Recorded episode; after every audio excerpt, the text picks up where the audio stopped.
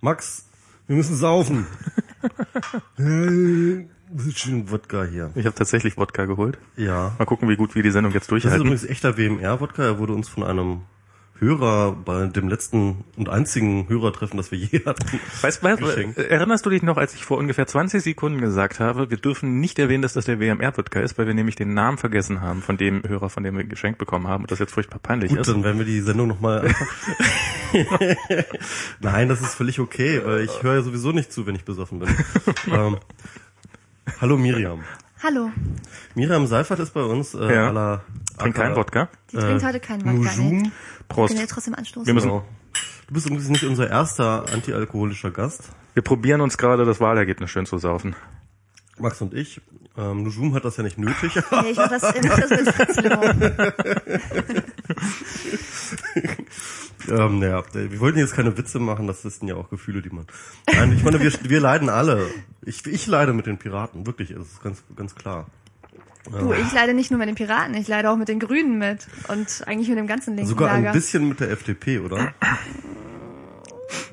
Also mit Leuthäuser Schnarrenberg. Ja, okay. Mit der Leuthäuser Schnarrenberger, da leide ich auch mit. Also bei, bei, bei den, bei den, bei der FDP habe ich wirklich, es ist, es ist, es ist, es, also als ich die Prognosen gehört habe, so, sie könnten unter 5% sein, habe ich gesagt, wenn, wenn, wenn die, wenn die unter 5% sind, ich mache einen Tanz hier im Wohnzimmer. Und Kennt ihr ich das hab's extra gemacht. drei Video, ähm, wo die auf die auf die Melodie von YMCA draufgesungen haben, Goodbye FDP? Nee, habe ich nicht Muss ich gesehen. mal gucken bei extra drei. Okay. Und ich habe in der Welt, bei der in der Welt war dieser Artikel, so die, die, die Schleckerfrauen geben den FDP-Mitgliedern Tipps, wie, sie- wie sie jetzt in der Auffanggesellschaft und was sie jetzt machen können. Fräulein Tessa hatte sehr, so gut, also direkt nach der Wahl getwittert, ähm, das tut mir wirklich aus, richtig leid für euch, liebe FDP-Mitarbeiter, aber so fühlen sich befristete Stellen. an. Ja, ja.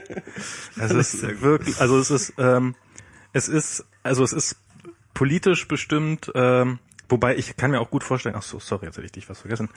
Ähm, ich kann mir durch, also ich weiß nicht, ob sie politisch mehr Schaden angerichtet haben, als sie geholfen haben. In netzpolitischen Sachen haben sie bestimmt mehr geholfen als Das geschadet. Ich auch, ja. Aber Also das ist halt der Punkt. Ich glaube, ganz ehrlich, man kann gar nicht hoch genug einschätzen, was äh, Leuthäuser Schnarrenberg für die Politik gemacht hat.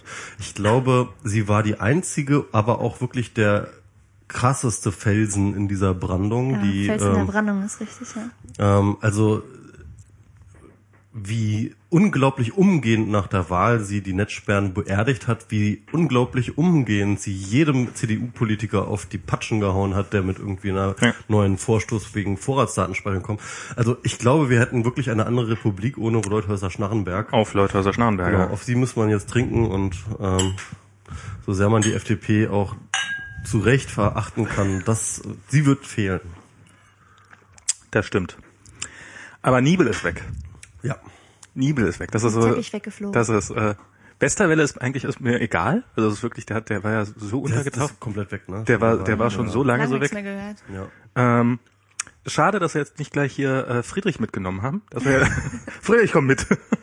nee, der kriegt jetzt wahrscheinlich, wird das wahrscheinlich irgendwas. ge- Aber das, das Innenministerium, das geht ja wahrscheinlich an die, geht das dann an die SPD? Keine Ahnung. Also wir Nee, wissen ja noch nicht, mal, wer jetzt irgendwie regieren wird. Ich meine, das ist ja der Punkt. Mhm. Also an dem Wahlabend meinte Afrika dann noch, ist das nicht krass, dass ähm, eigentlich man jetzt gerade hofft, dass die CDU die absolute Mehrheit hat, weil das immer noch von allen Optionen die wenigsten eklige ist? Mal ohne Scheiß, also wollen wir eine große Koalition, die eine Zweidrittelmehrheit hat, wo die Opposition nicht mal genug Stimmen zusammen hat, um einen Untersuchungsausschuss für irgendetwas einzuführen oder zu fordern? Also ähm, und dann auch noch irgendwie so eine Bundesratsdurchmarschiermehrheit äh, äh, sicher hat. I don't wanna know. Also da ist mir, glaube ich, so eine CDU-Regierung, Alleinregierung mit einer großen Opposition lieber. Was ja so ein bisschen meine Befürchtung ist, dass die sich jetzt, dass jetzt sich Merkel so die Grünen schnappt, die da Und so die gerade so ein bisschen, so ein bisschen führungslos und verängstigt rum, rum, ähm, rumlavieren und äh, so noch bevor die sich wieder aufgerappelt haben, so neue Führung, die dann so die Koalitionsverhandlungen führen muss und dann so weg und äh, das, das wäre so wirklich so. Du meinst, dass sie die in die Tasche steckt und dann in der ganzen Legislatur zu Tode reitet? Genau. So wie sie das halt auch mit der FDP und mit der SPD gemacht hat. Also der Palmer hatte ja, glaube ich, einen äh, Artikel in der Taz oder sowas ähm, dazu, wo er meinte, dass äh, das jetzt eine Niederlage des linken Flügels der Grünen gewesen Hab ich sei. gesehen. Ja. Ich weiß nicht, kann man, weiß nicht, ob das, äh, ob das realistisch ist. Äh, also ich glaube ja nicht, dass die Grünen wirklich programmatisch gescheitert sind.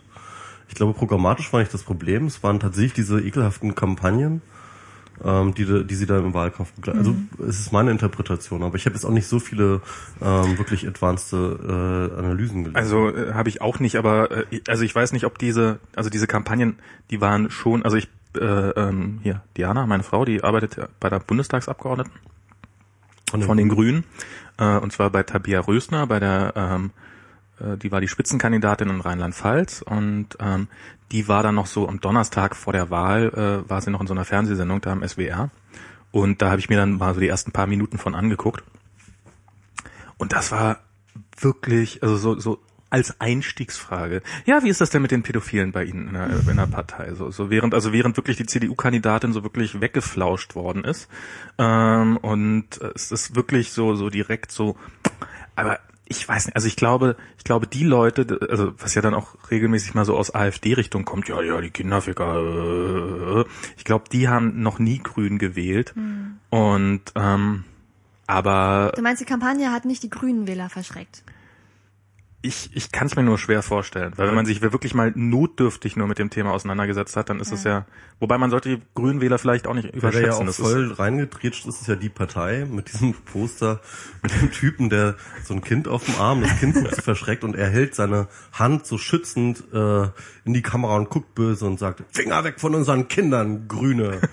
Und dann steht auch noch irgendwie, Kinder sind kein Touchscreen. genau. Steht da genau. drunter. Kinder sind kein Touch. Und dieses Kind hält er so auf dem Arm, das muss man auch noch dazu sagen, das guckt nicht nur verängstlich, weil es so Angst vor den Grünen hat, sondern weil er dieses, runter, weil er oder? dieses Kind so halb unterm Arm hängen hat und er offensichtlich nicht in der, noch nie vorher in seinem Leben ein Kind unterm Arm gehalten, auf, dem Arm gehalten hat.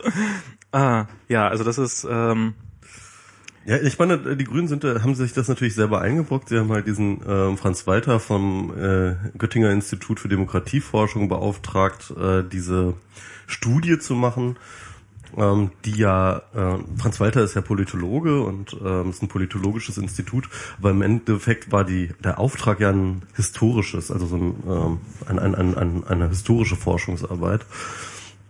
Und ähm, ja, also ich habe das, man hatte das Gefühl, dass der Franz Walter das eher dazu genutzt hat, da irgendwie möglichst sensationsgeile Sachen rauszukramen. Eventuell wäre es schlau gewesen, so eine, äh, so eine Studie am Anfang der Legislaturperiode in Auftrag zu geben Ja. und nicht äh, zu so einem Zeitpunkt. Ja. Ich weiß nicht, wann, äh, wohl, wie lange der darin gearbeitet hat. Vielleicht hat er es ja auch ein bisschen länger liegen lassen, kann auch durchaus sein. Ich glaube nicht. Das war Also ich meine, das- das, der, der, oder der, Dass da dieses eine Ding da, also ich meine, das ist ja wirklich, also ähm, Trittin hat äh, zu verantworten, presserechtlich ein äh, von irgendeinem Lokal äh, Grün Anfang der 80er, wo ähm, hier äh, Sex mit Kindern und so nicht total scheiße gefunden wird. Oder ich weiß ich weiß nicht wie sie es gesagt haben aber ähm, und ihm daraus jetzt so 30 also und dass das dann zufälligerweise eine Woche vor der Wahl genau kommt das ist es fällt mir sehr schwer daran an, war ja immer wieder irgendwie an, ähm, ein, an einen Zufall einvernehmlichen Sex zwischen Erwachsenen und Kindern zu legalisieren. Das war ja die Forderung von den der pädophilen Bewegung, die dort sich unter den bei den Grünen mischte am Anfang der 80er. Genau. Und äh, das, die haben natürlich auch durchaus definitiv diese ganze Welle der sexuellen Befreiung, ähm, in der natürlich ganz viele Dinge verhandelt wurden, wie beispielsweise weibliche Sexualität, die tabuisiert war, oder eben Homosexualität. Ähm, äh, dazu genutzt halt zu sagen, ja, unsere Sexualität ist auch tabuisiert und müssen wir einen großen, einen großen Abwasch jetzt hier mal alle Genau. sexuellen Rechte jetzt befreien.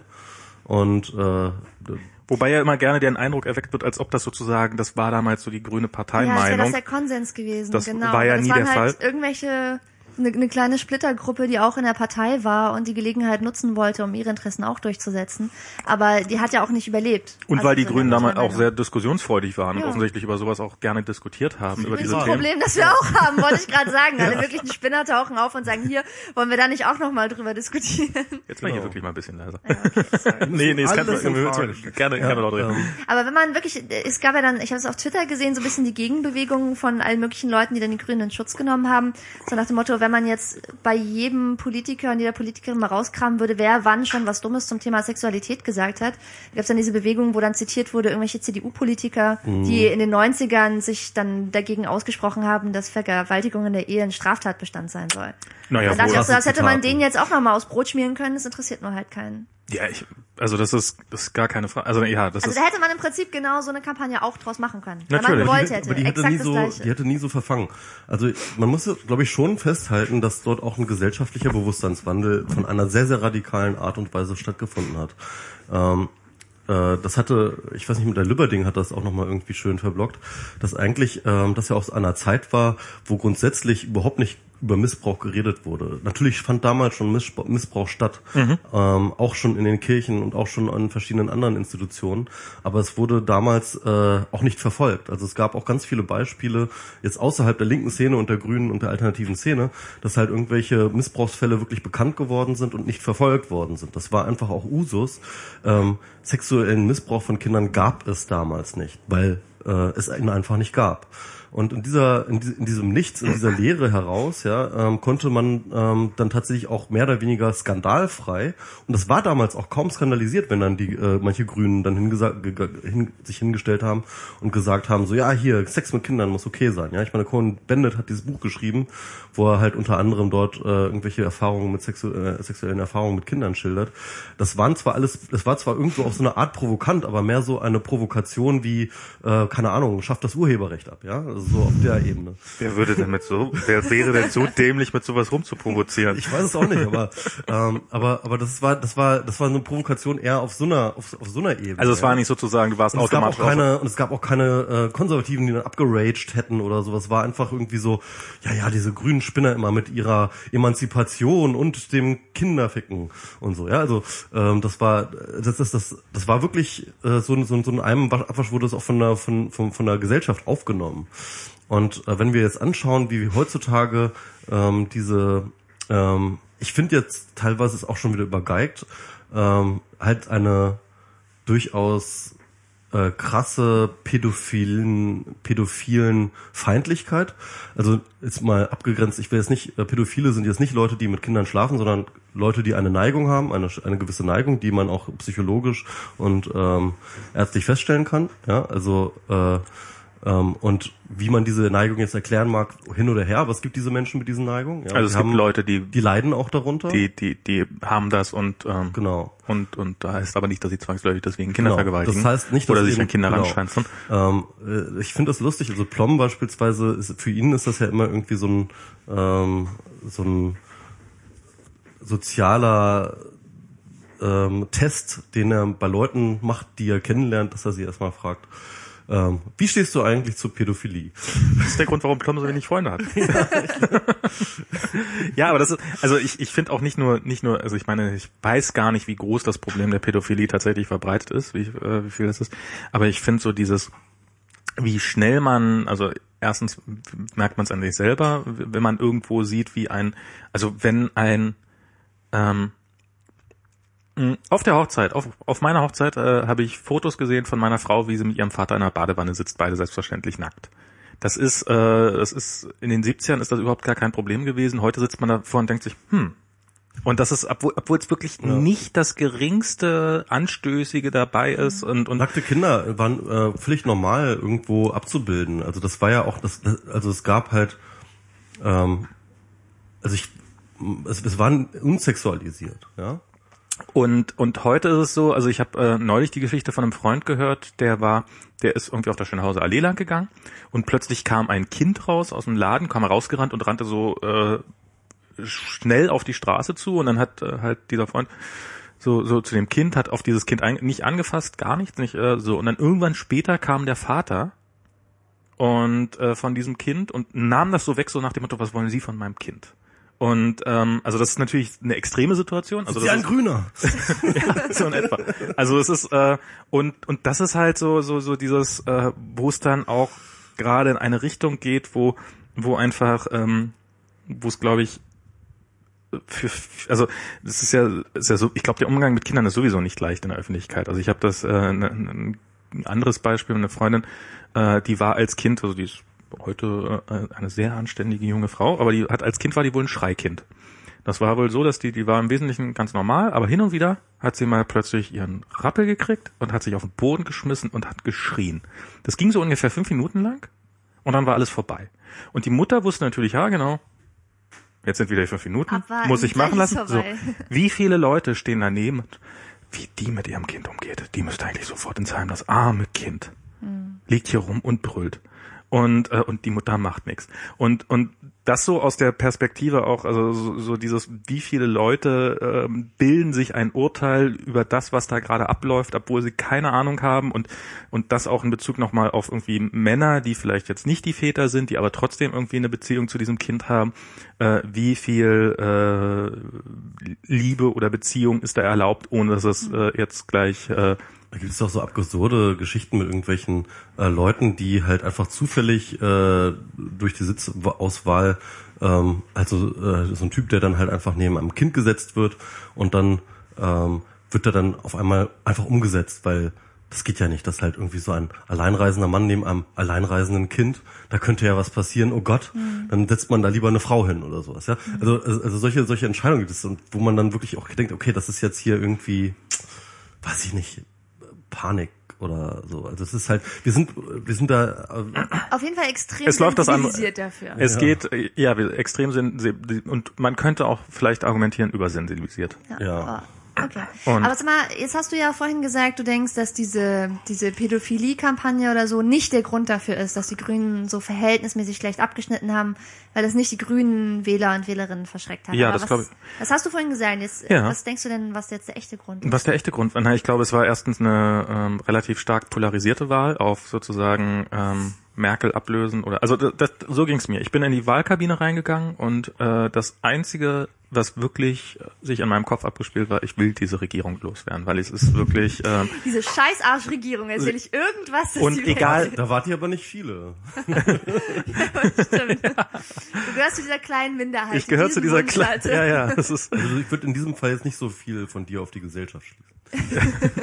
das, das würde ich ganz im Allgemeinen nicht tun, aber ähm, das ist äh, ja und und ich, ich glaube, es war sehr stark auf sozusagen auf die, die zugeschnitten. Ich glaube auch, dass ich es gibt im Augenblick also so so die die die Grünen sozusagen diese Umweltthemen, die sie hatten, die sind die haben sie erstens selber vernachlässigt. Ähm, zum Zweiten hat ja nun selbst die CDU mittlerweile gezwungenermaßen die äh, Energiewende ausgerufen und ähm, offensichtlich haben die Grünen darauf, also haben sie ja keine vernünftige Antwort gefunden bis heute, zu sagen, nee, das ist aber nicht das, was wir wollen, weil wir wollen eigentlich das. Also genug. natürlich sagen sie das alles so ein bisschen, aber es kommt nicht richtig durch. Und ähm, dann, was ich, das hat, Wir haben äh, noch gar nicht getwittert, dass das losgeht. dann ist es auch noch nicht losgegangen. Und Ja, dann halt äh, dieses, äh, ich habe von irgendwo, Joschka Fischer hat sich wohl zu den Grünen mal wieder geäußert und meinte so, dieses Europapolitik so widerstandslos komplett die ei- einzige Interpretationsmöglichkeit Merkel zu überlassen. Und das stimmt tatsächlich auch. Also es gibt keinen Europa-Entwurf und das halte ich im Augenblick für ein sehr wichtiges Thema, weil diese ganze, fin also äh, wir mögen Netzpolitik für wahnsinnig wichtig halten, aber ähm, so dieses wie rettet man, soll man Griechenland retten? Wie rettet man Griechenland? Wie rettet man Spanien? Und so weiter und so fort, dass das alles wichtige Themen sind. Und da ist im Augenblick, muss man ja einfach mal sagen, die CDU und Merkel sind die, die Handelnden und der Rest sitzt daneben und sagt im Wesentlichen gar nicht viel dazu.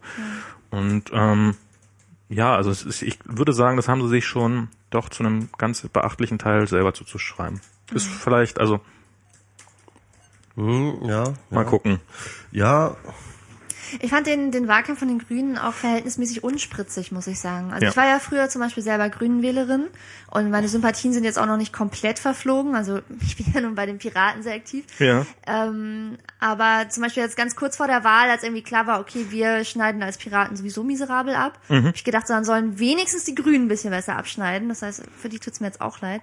Aber gerade hier dieses ähm, das Spitzenpersonal, immer wenn ich, ich habe keinen Fernseher, aber immer wenn Ja. ich zufällig bei irgendwem eine Talkshow gesehen habe oder so und da saß zum Beispiel die Katrin Göring-Eckert oder so drin, dachte ich jedes Mal wieder so, boah, ist die farblos. Also es ist so, für mich repräsentiert sie so diesen, diesen, diesen, diesen Ruck in Richtung noch konservativere bürgerliche Mitte bei den Grünen. Ja, das ist- Und wie gesagt, ich habe früher die Grünen gewählt und wenn ich jetzt diese ganze persönliche Entwicklung von mir mit den Piraten einfach mal außen vor lassen würde und sagen würde, okay, das wäre jetzt alles nicht passiert, hätte ich mir jetzt trotzdem überlegt, ob ich die Grünen wähle. Hätte ich gesagt, naja, also irgendwie so richtig meinen Geschmack trefft ihr aber nicht mehr. Und ihr Also- seid auch nicht mehr meine Clique, so nach dem Motto. Wie gesagt- so, so Kräfte unterwegs bei den Grünen mittlerweile, die einem echt unsympathisch sind. Auch, auch beispielsweise der Kretschmer, mit dem kann ich echt überhaupt nichts anfangen.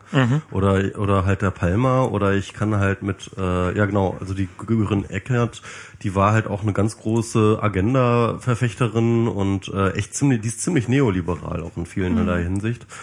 Ähm, dann gibt es äh, ja äh, ja gibt, da gibt schon eine ganze Menge wirklich äh, Kräfte, die man äh, die, die zu rechts für die SPD wären, sag ich mal. Also ich habe ähm, mit fliegenden Fahnen bin ich jetzt definitiv nicht zu den Grünen gerannt. Also es war so ein bisschen, ähm, also ich muss, ich habe, was für mich die Optionen waren, waren immer Piraten, ähm, Linke und Grüne. Von den Piraten habe ich mich schon eigentlich relativ früh verabschiedet. Was dann für mich so der ausschlaggebende Punkt war, war ganz ehrlich ähm, nach der Bayernwahl, so diese Tweets, die da so rumgingen, von wegen so die Bayern sind ja und und die auch aus dem Die waren von Parteivorstand. mir, sorry. Ja. Nein, nein, die, waren, die kamen auch aus dem Parteivorstand.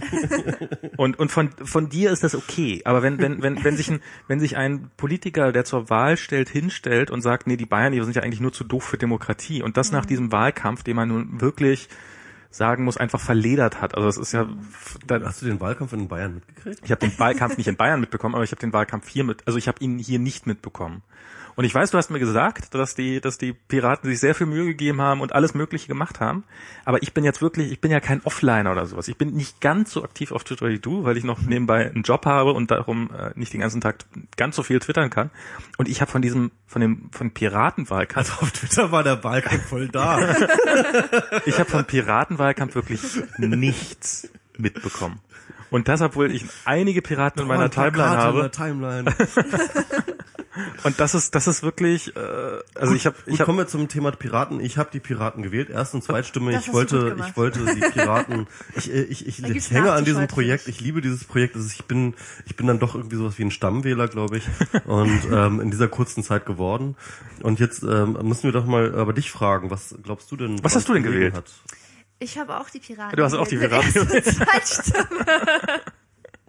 Ich das jetzt nicht sagen würde. wir sollten vielleicht nochmal, äh, wa- warum das überhaupt so lustig Genau, ist. also genau. Ähm, Miriam Seifert ist ja ähm, neben ihrer äh, was immer du auch sonst machst, da können wir gleich drüber reden, ähm, ähm, bist du ja äh, bei den Piraten auf der Landesliste auf zweiter Stelle gewesen. Das heißt also mit anderen Worten, wenn du, wenn die 5% drin gewesen wären für die Piraten, dann sähst du jetzt im Bundestag. Das stimmt. Nee, jetzt noch nicht. Nee, also Ich hätte aber schon mal reingedurft, um mich schon mal umzugucken. genau. Kriegen wir auch so hin. Fand das auch ganz, schön, ganz schön traurig und Du enttäuschend. hättest dir schon ein FDP-Büro aussuchen können. ja, das ist ein schönes mit Blick nach draußen. Genau. Ein Pirat hat ja auch schon mal bei, bei Tabea Praktikum gemacht für einen Tag. Für einen Tag. Ja, für einen Tag hat er gefragt, ob er mal so einen Tag, ich, ich sag jetzt den Namen nicht, ich, mittlerweile ist er auch kein Pirat mehr. Okay. Ähm, aber der hat damals überlegt, ob er sich auf den Posten, ob er sich auf die, ob er sich, äh, ob er sich bewerben möchte, quasi um ein Bundestagsmandat und hat mal nett nachgefragt, ob er denn nicht eventuell mal so für einen Tag reinschnuppern könnte und äh, war dann für einen Tag äh, Piratenpraktikant bei den Grünen quasi. Sehr cool. Also insofern, ich will, also da, da, da kann man bestimmt mit Leuten reden, dass das. Du kommst vielleicht doch noch in den Bundestag. Ja, hier- jetzt wo Hallo. alles nichts geworden ist. ab Bundestagsabgeordneter. Du wirst halt dann vom Saalschutz rausgeschmissen, aber- ein Praktikum. Los, Genau, wenn, wenn jemand ein Praktikum im Bundestag für mich übrig hat, so als Trostpreis oder so. Und Ich glaube auch von der CDU, da vergessen bestimmt einige zu kommen und so und sind da gar nicht hat da. doch auch mal ein Praktikum Oh gemacht. Gott, oh Gott, oh Gott, Genau, ich, mache, ich werde Oh schon ein Praktikum Gott. bei der CDU. oh Gott. Oh, Bushido. Mit Bushido zusammen. Mit Bushido zusammen, ja. Mal gucken. Mal gucken, wer von uns beiden Praktikant des Monats wird. Ja. Ich fand Nee, es ganz schön, ganz nee. schön deprimierend irgendwie jetzt gestern und heute, wo ich auf Twitter gelesen habe von den, von den ganzen Leuten, von Leuten, die sowieso schon MDBs waren oder so, die jetzt wieder in den Bundestag einziehen und so, oh, und jetzt fahre ich da hin und jetzt wieder in meinem Büro und erstes Treffen mit den anderen Gewählten auf der Liste und so. Und da sind auch echt eine ganze Menge Leute dabei, die ich ziemlich obstig finde. Und dann denke ich so, boah, und die dürfen jetzt in den Bundestag. Die dürfen jetzt wieder vier Jahre lang Mist machen und auf der hinteren Bank irgendwie ihren Stuhl platt drücken. Und ich nicht. Das, Unfair. das hatte ich ja ehrlich gesagt so ein bisschen, ähm, also was, was bei, bei den Piraten, wie ich finde, relativ deutlich fehlt, ist so, ein, so, so eine so eine so eine Ebene, die einfach so so so, so wenig basisdemokratisch wie es ist, aber die so Zeit hat, Vorschläge zu entwickeln und dann auch eine gewisse Autorität, um die sozusagen an die Medien zu verbreiten Mhm. und sowas. Und und das war wäre so ein bisschen meine Hoffnung gewesen, wenn da jetzt Aber lass uns wie, doch wie, wie viele Leute wären rein, reingekommen von euch? Naja, das hängt so ein bisschen davon ab. Wir haben ja mal gerechnet, also hätten, Also bei 5% wären es Ja, guck mal, guck mal, es ist ja so, hätten wir die 5% im Bundesgebiet geschafft, insgesamt, so dass wir in den Bundestag reingekommen wären, kann man davon rechnen, dass es in Berlin, das ist das Ergebnis immer besser. Es liegt immer über dem Bundesdurchschnitt, egal bei welcher Wahl, egal bei welcher Mhm. Ja. Umfrage. Das heißt, wären es bundesweit fünf gewesen, wären es in Berlin, keine Ahnung, sechs gewesen, sechseinhalb, sieben, Na, ja, ja, ja. keine Ahnung. Doch so viel? Acht, weiß man dachte, nicht. drei wären- Fünfeinhalb? wären- wären ja, wir reden jetzt von normal. dem hypothetischen Okay. Fall, dass wir es bundesweit über die fünf geschafft hätten und dann wäre es in Berlin auch über fünf gelegen. deutlich Und ich hätte, ich hätte irgendwie 5,6 oder 5,7 gebraucht in Berlin. Okay. Und ähm, die nächste Kandidatin auf Platz drei, ähm, bei der wären es dann, glaube ich, schon sieben oder acht Prozent gewesen, die sie gebraucht hätte. Also es wären Also ersten 12, beiden, 13 Leute von, von den Piraten wären reingekommen, wenn die 5% gestanden hätten. Nee, bundesweit wären ungefähr 30 reingekommen. 30 weil, sogar, Ja, guck okay, mal, weil krass. in Berlin wären es dann die ersten zwei gewesen. Ach so, aber in das hängt ja immer von der NRW Größe oder der Bundesländer Bayern ab. oder Klar, so, logisch. da kommen bei 5 Prozent dann schon 10, 12, 15 Leute Ja, rein. okay. So, und dann insgesamt wäre dann die Fraktion ungefähr 30 Leute groß gewesen, bei knapp über 5. Und 30 Leute, die Vollzeit Zeit haben mit Mitarbeitern, das ist ja auch mal nicht zu verachten, um sich um sowas zu kümmern und dann auch Themen anzugehen. Also ich meine, es ist, glaube ich, unglaublich viel Zeit, die dann in irgendwelchen Gremien drauf geht und sowas, aber ähm, das hätte, glaube ich, schon die Basis gegeben, um dann in vier Jahren auch oder auch bei den nächsten Landtagswahlen besser dazustehen und ein bisschen koordinierter dazustehen. Das ist eigentlich so. Aber wir wollten, genau, du, du, bist mir gerade ins Wort gefallen, weil wir wollten ja eigentlich über, über ja, Miriam reden. Ja, nee, du wolltest, ich, ich wollte dich fragen, ähm, äh, dich, dich bitten, einfach mal diese Wahlniederlage zu analysieren aus deiner Perspektive. Das ist schwierig. Also, du meinst jetzt, was ich denke, warum die Piraten so Ja. wahnsinnig schlecht abgeschnitten Genau. Okay, also es gibt natürlich ganz viele Wir werden dir nachher sowieso erzählen, warum ihr schlecht abgeschnitten habt. Gut, Ne? also, du Also- hast schon eine Liste da irgendwie. Genau, ja, nee, und, nee, dann, und dann guckst du, wie viele Treffer ich hatte und sagst, check, check, Genau. ja, den hatte ich auch. Wir machen das ich jetzt, das Piraten sind. Versager, Bingo. Genau, du bist dann Bingo, Sind wenn ich alles Piraten genannt nicht habe. reingekommen, weil sie A, Ja, also es gab ja schon total viele Blogposts jetzt, wie erwartet, irgend so in den letzten Tagen, wo jeder nochmal ganz klug schreibt, was ich er habe oder wenig sie denkt. gelesen, ganz ehrlich. Also, Ja, ich auch noch Ich bin nicht so tief in euren gelesen, Strukturen drin, dass ich. Achso, du hast auch nichts Ja, ich, ich habe mich bei einigen habe ich mich geärgert und dann, keine Ahnung, hatte ich auch nicht mehr richtig viel Lust. Also jedenfalls, es gab, es gab viele Blogposts, die das erklärt haben und ähm, viele Erklärungsansätze ähneln sich auch. Manche sind auch ganz unterschiedlich. Eine Sache, die ganz klar ist, es heißt ja immer, wieso habt ihr eigentlich den NSA-Skandal nicht mehr ausgeschlachtet? Ja, bitte. Was soll ich dir jetzt sagen? Ja. Ja, das ist, ähm, Oder, ja. Das ist schwierig. Da kommen ja immer bei solchen Sachen ganz viele verschiedene Komponenten zusammen. Ich habe irgendwie gestern einen ziemlich coolen Artikel gelesen, ich glaube in der Süddeutschen, verliebt in die Macht, Fehler, die die Medien gemacht haben in diesem Wahlkampf, also eine selbstkritische Betrachtung, was hätten wir, die Pressevertreter, besser machen können im Wahlkampf. Und da war zum Beispiel auch ein Absatz, der sagt, naja, wir werfen den Piraten mal vor, dass sie nichts zu sagen haben. Warum werden die dann eigentlich nicht in die Talkshows eingeladen? Wenn sozusagen die Politiker, die man einlädt, immer nur sagen, die Debatte ist beendet oder es gibt nichts zu sagen oder die keine Ahnung haben. Wenn man jetzt zum Beispiel eine Talkshow macht, explizit nur zum Thema NSA oder so, hätte man ja jetzt auch mal jemanden einladen können von den Piraten, der dann An- die... War nicht Anke, Anke und Daniel, Das stimmt, Anke und Daniel- überall am Start und, und, und auch die Katharina Nukum da, die war doch auch überall. Ja, naja, überall würde ich jetzt nicht sagen. Also die sind, die sind wohl mal irgendwo aufgetreten. Die waren dann mal bei Lanz oder bei Ilna oder so. Aber das ist nicht das, was, was die Menschen in der Breite erreicht. Sondern? Ja, keine Ahnung, wenn, wenn, wenn noch Also wenn. Lanz und Illner das nicht tun, wer äh, erreicht sie denn in der Breite? Also Das ist eine gute Frage, aber ich meine, das sind dann halt zwei oder drei Abende über Monate hinweg, wo mal jemand von Piraten da was sagt. Was meinst du, wie häufig ich die Frage gefragt wurde, wieso höre ich eigentlich nichts zu euch äh, zum Thema NSA?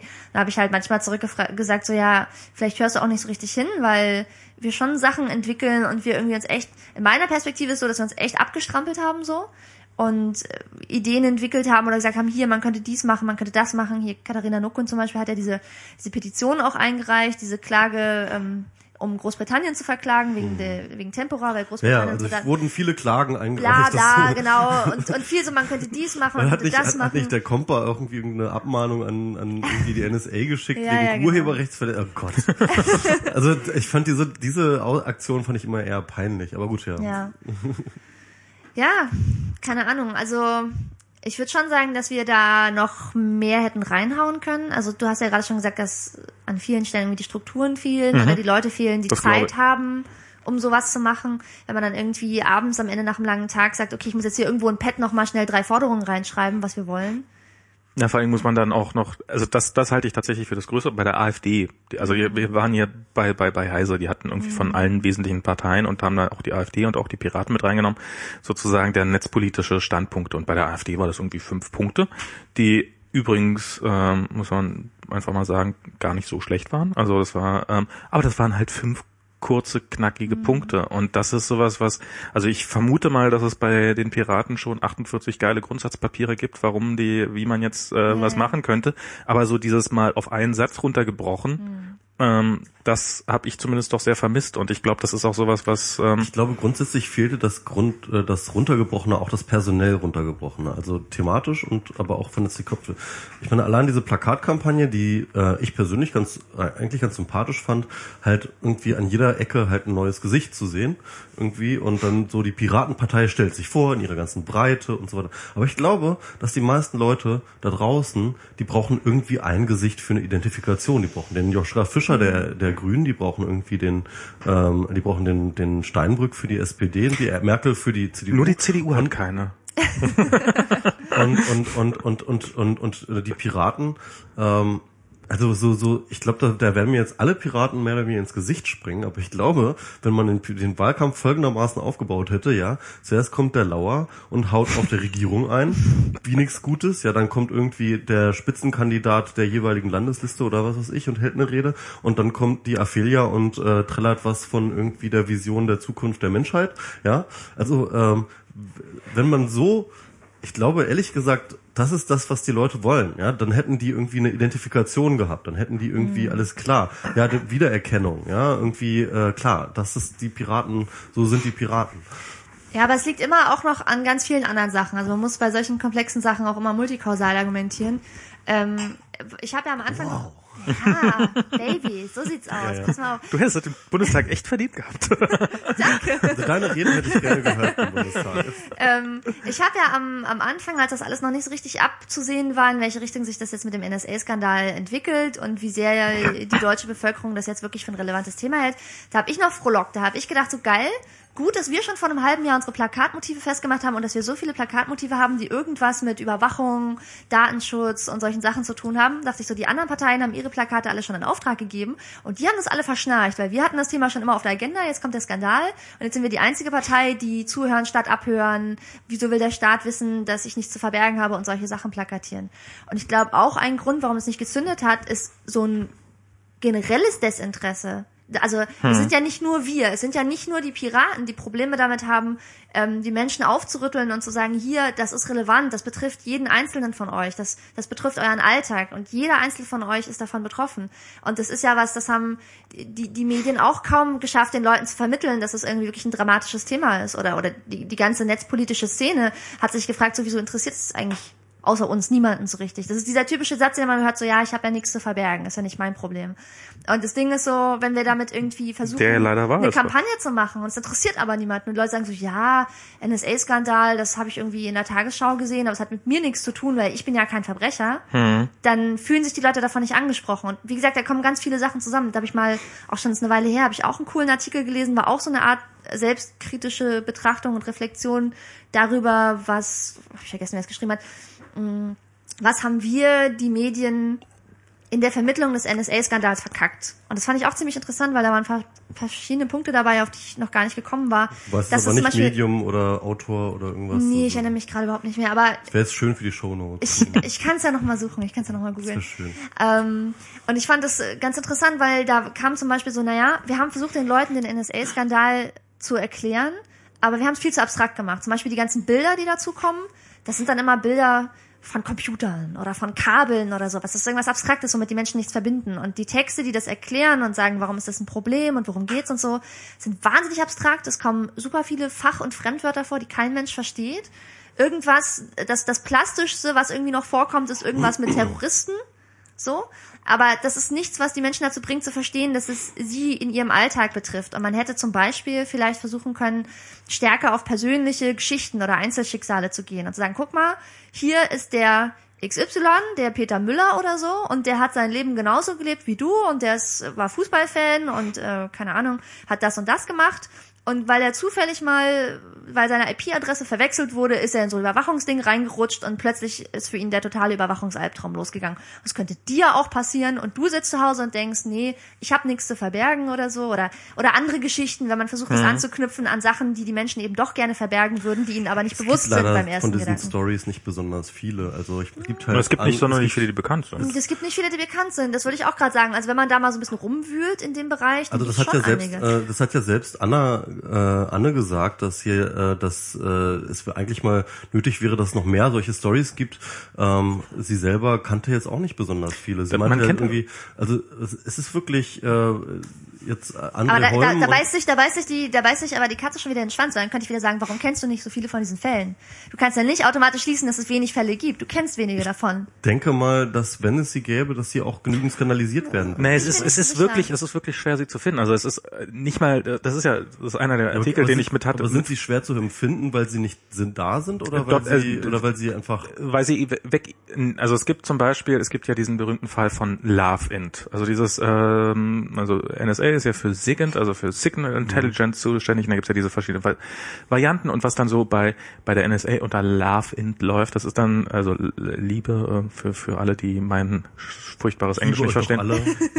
Also Liebesintelligence sozusagen. Also das sind, das sind irgendwelche Leute, die ihren Partnern nachstellen, per, also die, die einfach die bei der NSA sind und da arbeiten und ähm, dann ihren geguckt haben, ob ihr Partner sie betrügt oder wie Die auch immer. Gelegenheit nutzen, um die Daten Genau. mal ordentlich zu durchführen. Und 100 Prozent dieser Fälle sind ans Licht, also sind der NSA bekannt geworden, weil den Leuten das irgendwann, die Leute das irgendwann mal ihrem Vorgesetzten gebeichtet haben. Also es ist nicht so, dass die, dass diese Leute über, dass die, dass, dass interne Kontrollen existieren, die das äh, über, die, die sicherstellen, dass die Leute mit den Daten, die unrechtmäßig erworben worden sind, auch jetzt nicht totalen Bullshit anstellen sondern es gibt schlicht und ergreifend keinerlei interner Kontrolle. Das ist ja die NSA behauptet ja nicht zu wissen, was Edward Snowden ihn geklaut hat, weil sie offensichtlich keinerlei Protokollierung über diese Sachen haben, weil, weil die entsprechenden Sicherheitsmechanismen nicht existieren. Mit anderen Worten, nicht mal die NSA weiß, was ihnen an Daten abhandengekommen ist und wie viele Mitarbeiter äh, weiß der Teufel, was mit diesen Daten angestellt haben. Und ähm, das werden wir vielleicht auch nie erfahren. Also es gibt definitiv offensichtlich Leute, die von ihrem Partner oder jemand, der ihr Partner gerne sein wollte, offensichtlich auf äh, äh, Schritt und Tritt überwacht worden sind. Gut, das ist eine schöne Aufgabe für Journalisten. Ich will jetzt aber mal ganz kurz einen Interlude einbringen. Jetzt kommt nämlich die Rubrik MS Pros steile These. Okay. Und meine steile These ist, die Piraten sind auch deswegen gescheitert, weil sie sich zu sehr auf den Prism und NSA-Skandal kapriziert haben. Und äh, wie du schon sagtest, der gesellschaftliche Resonanzraum für dieses äh, Thema einfach nicht, nicht vorhanden war. ja. Also ich kann, ich würde das Gegenteil behaupten. Ich glaube, die äh, Piraten haben versucht, das Thema auszuschlachten, genauso wie bringt's die Medien auch. Mhm. Und äh, sie sind genauso wie die Medien genauso daran gescheitert. Ich glaube, Wobei ich jetzt ehrlich glaube, gesagt auch von den- also ich glaube wirklich, ja. dass dieses ganze Thema ähm, Keine Sau interessiert in keine diesem Land. Sau interessiert in Ja, diesem Land. das ist- und und ähm, und dass du damit auch kein Kapital darüber hinaus muss man dazu sagen und das finde ich ähm, nochmal auch einen ganz wesentlichen Punkt. Ähm, es reicht ja nicht, wenn du ein Thema thematisierst, ja, oder ein, einen Missstand an, anzeigst, sondern du musst als Partei im Wahlkampf zumindest auch irgendwelche glaubwürdigen Lösungen anbieten. Ja, ja. Und diese glaubwürdigen Lösungen waren auch nicht glaubwürdiger als das Rumgestokel von Merkel. Ja, vielleicht ein bisschen glaubwürdiger, es gab halt schon diverse Forderungen und so. Es gab immerhin aber, den Versuch, aber mehr als das zu sagen, Thema zu- das als muss, Thema zu das, akzeptieren. Das muss irgendwie jetzt rückenlos aufgeklärt werden und wir müssen die Geheimdienste in Frage stellen und so weiter und so fort. Also mehr kam da ja auch nicht. Ne? Und, ja, das ähm, ist, das ist tatsächlich auch, also aber was ich, soll da auch schon kommen? Also das ist halt die Frage. Ja, noch eine ganze Menge Sachen, die man sonst noch sagen könnte. Hier ähm, schärfere EU-Datenschutzverordnung zum Ja, was Beispiel. die bringt jetzt, denn das? Naja, doch, dann, dann, dann kannst du halt die Firmen schärfer dran Also ziehen. man Aber das muss- Problem ist ja, dass die auf EU-Ebene ziemlich krass von den Lobbyvereinen irgendwie weichgespült werden. Also man muss, man muss den Amerikanern die Daten nicht frei Haus liefern. Also jetzt zum Beispiel hier mit diesen ganzen, äh, da, da scheint ja auch in dem Bereich scheint ja jetzt ein bisschen was zu passieren hier. Äh, wie heißen die, äh, diese Überweisungsdaten, diese internationalen SEPA? SWIFT. SWIFT, äh, genau, die, die SWIFT-Abkommen. Das ist ja im Augenblick, die Amerikaner kriegen diese Daten ja alle geliefert, äh, frei Haus, äh, und äh, weil sie gucken wollen, was da an Terrorismus in Anführungsstrichen drinne steckt. Ähm, da geht alles drüber. Das ist, das, das taugt perfekt für Industriespionage, das taugt für alles, was da drüber geht. Und ähm, jetzt zu sagen, okay, die Daten, die jetzt hier in Europa sind, die bleiben jetzt bitteschön auch erstmal in Europa und werden vielleicht nicht auch den, naja, okay, dann hat man wieder die Briten als nächstes Problem, aber ähm, also das ist ja zumindest ein- eine Handel, also man das ist Müssten sie sich selber holen. man muss, man muss, man muss den Schlüssel, also wenn, wenn man weiß, dass Einbrecher Brecher vor der Tür stehen, dann braucht man ihnen den Schlüssel nicht noch ins Schloss zu stecken und, und, und zu sagen, wir sind jetzt weg. Und das ist das, was die EU im Augenblick noch tut und das ist was, das, was die Bundesregierung auch weiterhin vorhatte. Oder die, äh, ja, ja, die CDU. Ja, wieso? Die äh, Merkel hat doch auch mal wieder darauf verwiesen, dass sie jetzt noch viel stärker darauf drängen wird, dass diese EU-Datenschutzreform endlich ratifiziert wird. Ja, Ich dachte mir, und ich meine, das ist halt, ich finde ehrlich gesagt, äh, NSA-Skandal und Datenschutz ist halt so wie Waldsterben verboten. Ne? Also das ist halt, äh, aber ich meine, es gibt so viele Sachen, die auch von, von Regierungs- oder Verwaltungsseite noch getan werden könnten. Auch ganz viele kleine Sachen, die schon, die schon helfen würden. Also wenn man jetzt hier mit, zum Beispiel bei Verschlüsselung oder so guckt, dann stellt sich der Friedrich dahin und sagt so, ja, wir können, euch, doch mal. wir können euch auch nicht mehr helfen. Jeder muss sich jetzt um sich selber kümmern. Seht zu, wie er aber das Sachen sagen auch die. Piraten. Ja, aber guck mal, guck mal hier. Die Regierung könnte ja zum Beispiel mal wirklich gute, sichere Verschlüsselung anbieten in der Kommunikation mit denen. Dass zum Beispiel, wenn ich irgendwie mit meinem Bürgeramt eine E-Mail schreibe, dass die mir irgendeine Möglichkeit anbieten, dass ich zum Beispiel mit denen verschlüsselt kommuniziere. Oder dass die einzelnen Behörden untereinander zum Beispiel äh, verschlüsselt kommunizieren oder solche Sachen. Das sind äh, mein Gott, wir haben vorhin auch schon über freie Software geredet. Warum setzen die nicht zum Beispiel freie Software ein? Wäre auch gleich viel besser. Ähm, da gibt es tausend Dinge, die, die die Unternehmen könnten, wo aber auch total das Bewusstsein fehlt oder dass man das überhaupt machen könnte oder warum das gut ist oder warum man damit Geld sparen würde. Ich habe vorgestern meinen Anwalt gefragt, ich muss ihm noch antworten. Äh, ich habe ihn gefragt, äh, wieso kommuniziert mein Anwalt eigentlich unverschlüsselt und unsigniert mit mir? Also äh, das ist wirklich, das Eigentlich, ist, eigentlich krass, ne? so Anwalt ist schon äh, echt, ja, ja. ja und das ist und und wer weiß, wie unsicher das Passwort ist und das, die Gegenseite, ob da vielleicht mal eben drinne ist oder weiß der Teufel was. Ja klar, also ähm, in der Hinsicht, ich, ich habe ja auch am Anfang des Daten äh, des, des äh, NSA-Skandals habe ich jetzt auch gedacht, okay, als eine politische Maßnahme irgendwie jedem Bundesbürger äh, ähm, ein, äh, ein Key-Pair irgendwie zukommen zu lassen. Na, das haben wir ja eigentlich. Äh, wie? Mit Ich habe ich hab jetzt einen neuen Ausweis beantragt ja, aber das ist ja nicht wirklich. Äh, und da kriege ich als ähm, da kriege ich als als Teil, der, der hat ja so seine digitale Komponente, mit der ich dann ähm, Dokumente elektronisch signieren kann, glaube ich. mh, ja, signieren, Theoretisch. Ne, aber verschlüsseln auch. Ich glaube, der ist auch für Versch naja, wenn ich den Schlüssel von dem jeweiligen Empfänger habe, dann dürfte der auch für Verschlüsselung taugen. Echt? Gehe ich mal fest von aus jetzt einfach mal.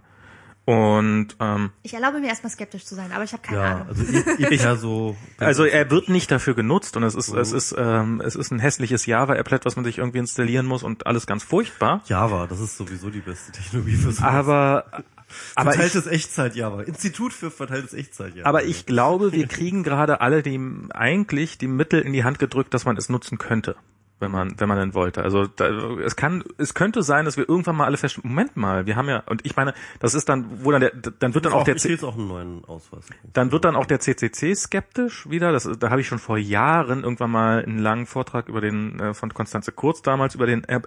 Ja, wieso soll ich denn einem, einem vom Staat signierten Zertifikat trauen? Ja, natürlich. Wenn du irgendwas machen willst, was der Staat nicht wissen soll, dann vertrau dem Zertifikat nicht. Aber wenn du ähm, mit mit Behörden kommunizierst, wo du dem Staat vertrauen musst, dann ist das staatlich äh, ausgestellte Zertifikat genau das Was Richtige. für scheiß Zertifikaten trauen wir schon irgendwie in unseren scheiß Browsern die ganze Zeit? Ja, na, davon ganz abgesehen. So Schrott. Das war einer der schlimmsten Vorträge, die ich jemand, das war auch, warum ist der, warum ist der plötzlich so Scheckkarten groß, der Ausweis? Warum ist der, ja, ich kann es ja sagen, also war dann irgendwie, den kann man doch gar nicht in den Geldautomaten schieben, damit man ihnen das Fach in das Scheckkartenfach beim Portemonnaie reinkriegt, weil ich habe im Augenblick gerade einen Ausweis, den ich einfach nicht in mein Portemonnaie reinkriege. Egal. Naja. Also ich Und bin, deswegen haben die Piraten so schlecht abgeschnitten. Ja, ich glaube, es hat einen, ja, es hat was damit. nee, aber das, Stimmt, das, da, darum, jetzt haben wir es festgestellt. Jetzt wisst ihr, was ihr, jetzt wisst ihr, was ihr machen Ja. müsst. aber, aber nochmal zu, aber noch mal zu dieser äh, NSA-Geschichte, weil ähm, es ist, glaube ich, jetzt allgemein, und ich habe ja jetzt auch diesen Artikel über die Ende der Netzpolitik geschrieben, ich bin noch ein bisschen am, ich bin immer noch im Überlegensprozess, was jetzt eigentlich die Schlussfolgerung aus dieser Wahl und aus vielem anderen, auch dieser, diesem Skandal und so weiter und so fort sind. Und ich glaube, es ist wirklich so, dass ähm, äh, dass dieses ganze Privatsphären-Narrativ nicht funktioniert. Es funktioniert nicht. Ich glaube, die Leute sind über einen Punkt hinüber, dass sie sagen, es ist äh, schlimm, wenn meine privaten Daten irgendwo von jemandem gelesen werden. Nee, das ist nicht der Fall.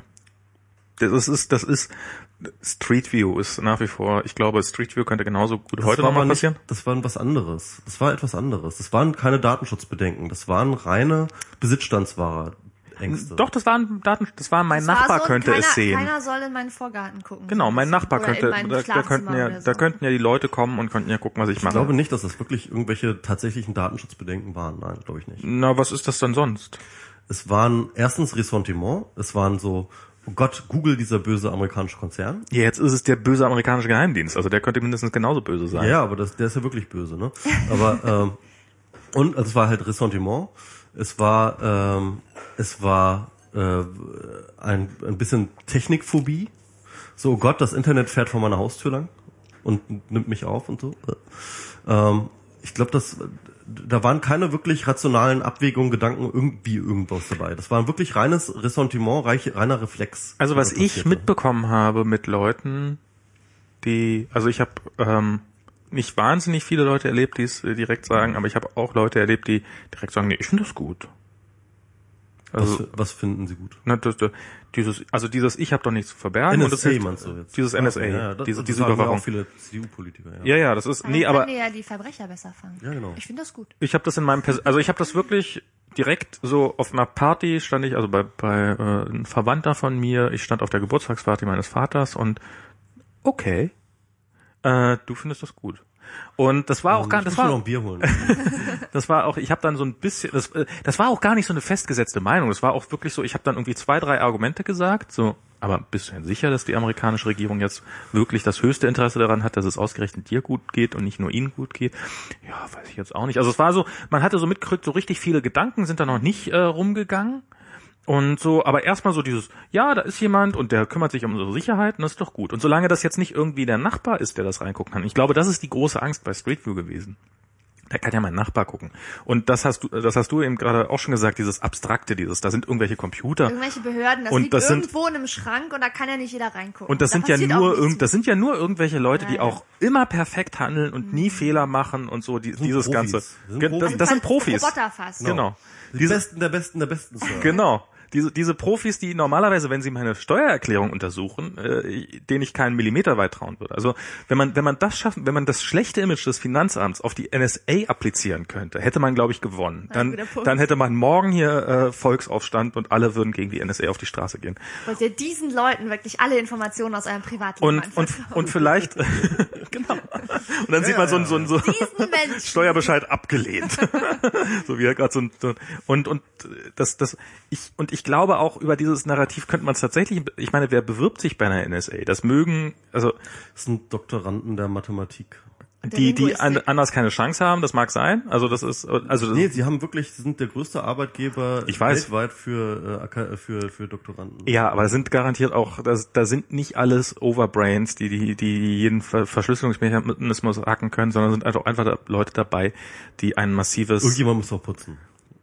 Ja, und irgendjemand muss auch den ganzen Laden zusammenhalten und dafür sorgen, dass die ganzen Mathematiker, wenn sie die Verschlüsselungsalgorithmen irgendwann mal geknackt haben, dass die Nachrichten dann auch gelesen werden.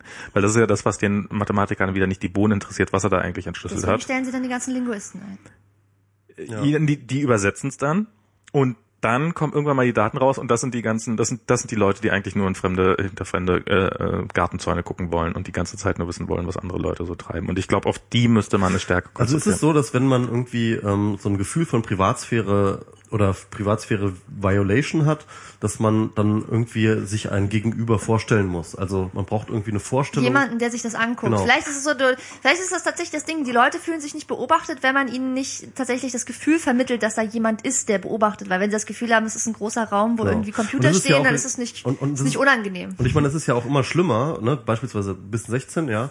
Ähm, das Schlimmste, was dir passieren kann als Privacy Violation, ist nicht, wenn die NSA deine Sachen liest, sondern wenn deine Mutter deine Sachen liest. Ja, ja, Genau.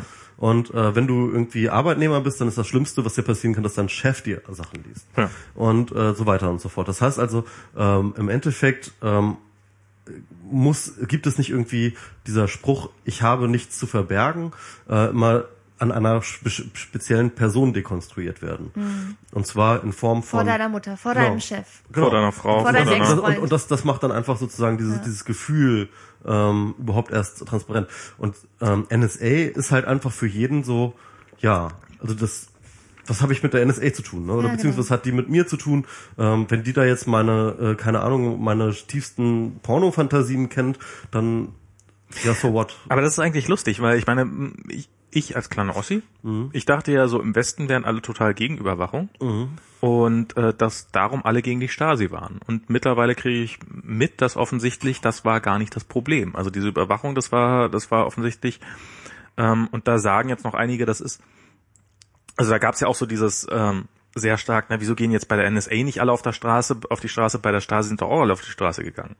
Äh, n- nee, bei der Stasi sind 40 Jahre vergangen, wo die Leute damit gelebt haben und dann war das System irgendwann wirtschaftlich am Ende und dann sind die Leute auf die Straße gegangen, unter anderem wegen der Stasi. Genau, aber Aber, das- aber man kann das auch in ganz vielerlei Hinsicht nicht so richtig gut vergleichen. Ich finde, da sind viele der Vergleiche auch zu kurz gegriffen. Immer einfach, wenn man Das einfach nur sagt, so NSA, das ist wie Stasi, nur viel schlimmer. Das ist, das ist, das greift viel zu kurz, weil, was du auch gerade gesagt hast, diese, die Leute haben mit diesem Gefühl gelebt, überwacht zu werden. Das ist ja das Ding. Die Leute, du sagst ihnen das jetzt so, du wirst jetzt gerade überwacht, da sagen sie, nö, merke ich ja gar nichts von. Oder weiß ich nicht, oder tut mir nicht weh, oder ist nicht unangenehm oder so.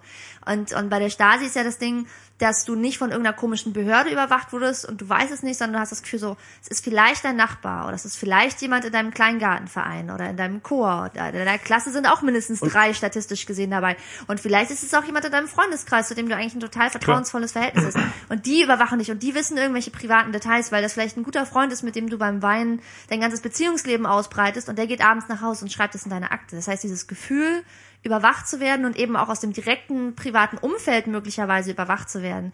Das war ja viel intensiver. Das ist genau das, was wir gerade gesagt haben, was fehlt. Dieses Gefühl, dass da eine konkrete Person ist, die mich und- anguckt und mein Leben. Und das war bei der Stasi super präsent und das war den Leuten auch unangenehm. Und ein, vor, vor allem und vor allem ein konkretes Bedrohungsszenario, ja. Also, Mhm. also das ist nämlich der Punkt. Also meine Mutter hat Sanktionen darüber, wenn sie halt liest, wie ich gekifft habe, ja. Und der Chef hat Sanktionen für mich, wenn er sieht, wie ich irgendwie frei gemacht habe. Mhm. Oder was ich und, irgendwo ins und Internet die Stasi hab, und die ja. Stasi hatte einfach Sanktionen, wenn du irgendwie einen, äh, äh, einen bösen Text über die Sch- äh, über den Staat geschrieben hast oder einen Honecker-Witz gemacht hast, ja. Dann gab es Sanktionen. Und zwar einfach konkrete Sanktionen. Und zwar so, dass du es auch wusstest. Du kanntest jemanden, dem so etwas passiert ist, der schon aus seiner Stelle geflogen ist, der ein Arbeitsverbot gekriegt hat, der ins Gefängnis geworfen wurde. Jeder kannte so jemanden. Und deswegen war es ein sehr, sehr greifbares und sehr, sehr konkretes Bedrohungsszenario, was dahinter stand. Ja, und ich glaube, die NSA ähm, hat halt für die Leute kein Bedrohungsszenario, das sie sich irgendwie über vorstellen können. Aber da sind wir doch wieder genau bei diesen persönlichen Stories, die einfach fehlen. Weil Ja. wenn wir jetzt mal nicht nur Leute nehmen, die irgendwie in den Knast gewandert sind, weil irgendwo mal ihre IP-Adresse verwechselt wurde oder so, aber wenn man einfach mal nur zum Beispiel die Fälle nimmt, jetzt hier Umkreis, ähm, Snowden, Greenwald, äh, Jacob Applebaum, wer da noch alles dazugehört, Bradley Manning oder so, alle Leute, die irgendwie auch nur mal entfernt mit denen zu tun hatten oder denen zufällig über den Weg gelaufen sind, dass die einfach jetzt am Flughafen immer da stundenlang Also wir hatten diese persönlichen. Geschichten hier. Dieser Partner, Ja, genau. der, der, der, der von, Partner von Greenwald. wie hieß er gleich? Der, ja, der, ja, der, der, der, der unter massiv, massiven Missbrauch von irgendwelchen Miranda. Gesetzen, Mi- Miranda, genau. Miranda, ähm, diese No-Fly-Listen Amerika, Eben. wenn dein Name so ähnlich klingt wie irgendjemand, den wir für verdächtig halten, dann darfst du einfach nicht mehr Flugzeug fliegen. Genau. Das Oder ist, wenn, wenn, wenn. und du erfährst es ja. auch erst, nachdem du das Ticket gekauft hast und das da nicht mehr umtauschen kannst. Also das ist, äh, Also im Prinzip gibt's ja solche Sachen. Du hast irgendwann mal irgendwo ins Internet haha lol Terrorist geschrieben und das kann halt der Grund sein, warum du neun Stunden am Flughafen festgehalten wirst. oder eben dieser berühmte Fall von äh, derjenige, der getwittert hat, irgendwie aus England, haha, mhm. wir, wir graben Marilyn Monroe aus, machen äh, und, und sprengen die ganze, sprengen Amerika in die Luft und dann so, okay, raus.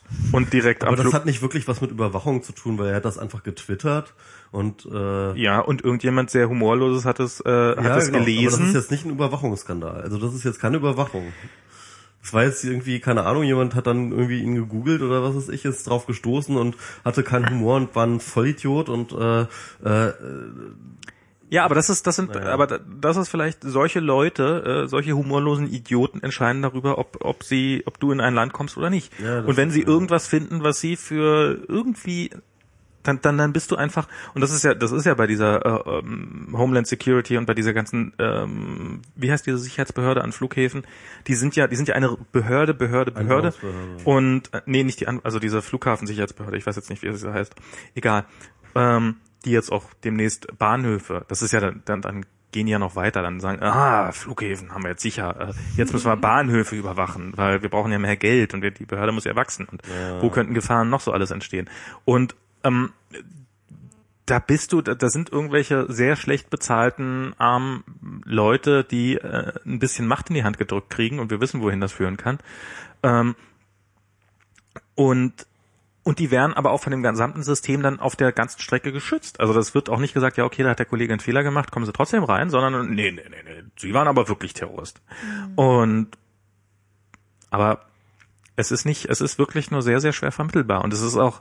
Das ist aber auch lange, also äh, bis wir dort auch zahlenmäßig, durchdringungsmäßig irgendwie auf ähm, Stasi-Niveau kommen, äh, dass so ein Bewusstsein herrscht. Also du wirst wahrscheinlich wenn du genug, lang genug gräbst, so ein paar Einzelfälle finden, die kannst du dann skandalisieren, aber das wird dann halt auch das bleiben, so Einzelfälle. Und äh, nach Stasi wirklich, es war ja wirklich so, dass jeder, jeden, äh, jeder mindestens ein oder zwei Leute kannte persönlich, denen wirklich irgendwann ein Schicksal bei der Stasi, äh, durch die Stasi passiert ist. Also bei das heißt also, das war, das war, ähm, das war nicht ein Einzelfall, sondern es war wirklich eine gesellschaftliche Bewusstsein da, dass jederzeit ähm, die Stasi vor der Tür stehen kann und dann bist du am Arsch. Also ich frage mich ja mittlerweile bei ähm, bei diesen ganzen Dingen, ob die, ob das System dieses Überwachungssystem nicht mittlerweile so gut ist, dass es diese Fälle einfach nicht mehr geben wird. Dass sie entweder nicht an die Öffentlichkeit dringen, also wir hatten hier diese Lava äh, Lavabit-Geschichte, dieses, dieser Sicherheitsdienst, der sich eingestellt hat, noch dieser andere Dienst, der Proforma seinen Service eingestellt hat, weil er gerade dabei war. Ich habe neulich hier bei kotko.org habe ich eine Dokumentation gesehen, so eine Kurzdokumentation über ähm, die, wie die Occupy Wall Street Bewegung angefangen hat. Mhm. Und das ist das Demonstrationsrecht in Amerika ist offensichtlich ein komplett anderes.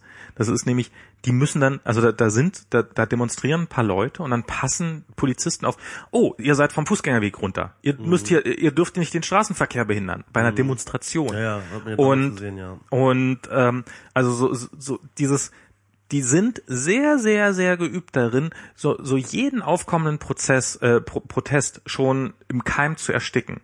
Und ich frage mich, ob wir nicht auch bei dieser ganzen NSA-Affäre äh, diesen Punkt einfach überschritten haben. Ähm, also erfahren wir nichts davon von diesen Missbrauchsfällen, weil sie nicht stattgefunden haben oder weil das System gut funktioniert? Also ich glaube ehrlich gesagt nicht, dass du heutzutage groß effektiv Möglichkeiten hast, ähm, wirklich skandalisierbare Informationen klein zu halten. Das glaube ich nicht. Denn alle Entwicklungen, die wir heutzutage in technischer Hinsicht ähm, in, erlebt haben, haben zu vielleicht der NSA tatsächlich geholfen, uns alle besser zu überwachen. Aber sie haben, wie auch gezeigt, wie auch bewiesen, ähm, halt auch dazu beigetragen, dass die NSA selber nicht so richtig gut unüberwachbar bleibt. Also das heißt Aber, in anderen Worten, ich glaube, ich glaube wirklich, wir sind in einer Zeit, in der ähm, wirklich die ekelhaften Dinge nicht mehr passieren können, ohne dass irgendwo irgendjemand irgendetwas mitkriegt und weiter verbreitet. Also ich würde sagen, so im softwaretechnischen Bereich sind jetzt genug ekelhafte Dinge passiert, die mhm. offensichtlich niemandem aufgefallen sind.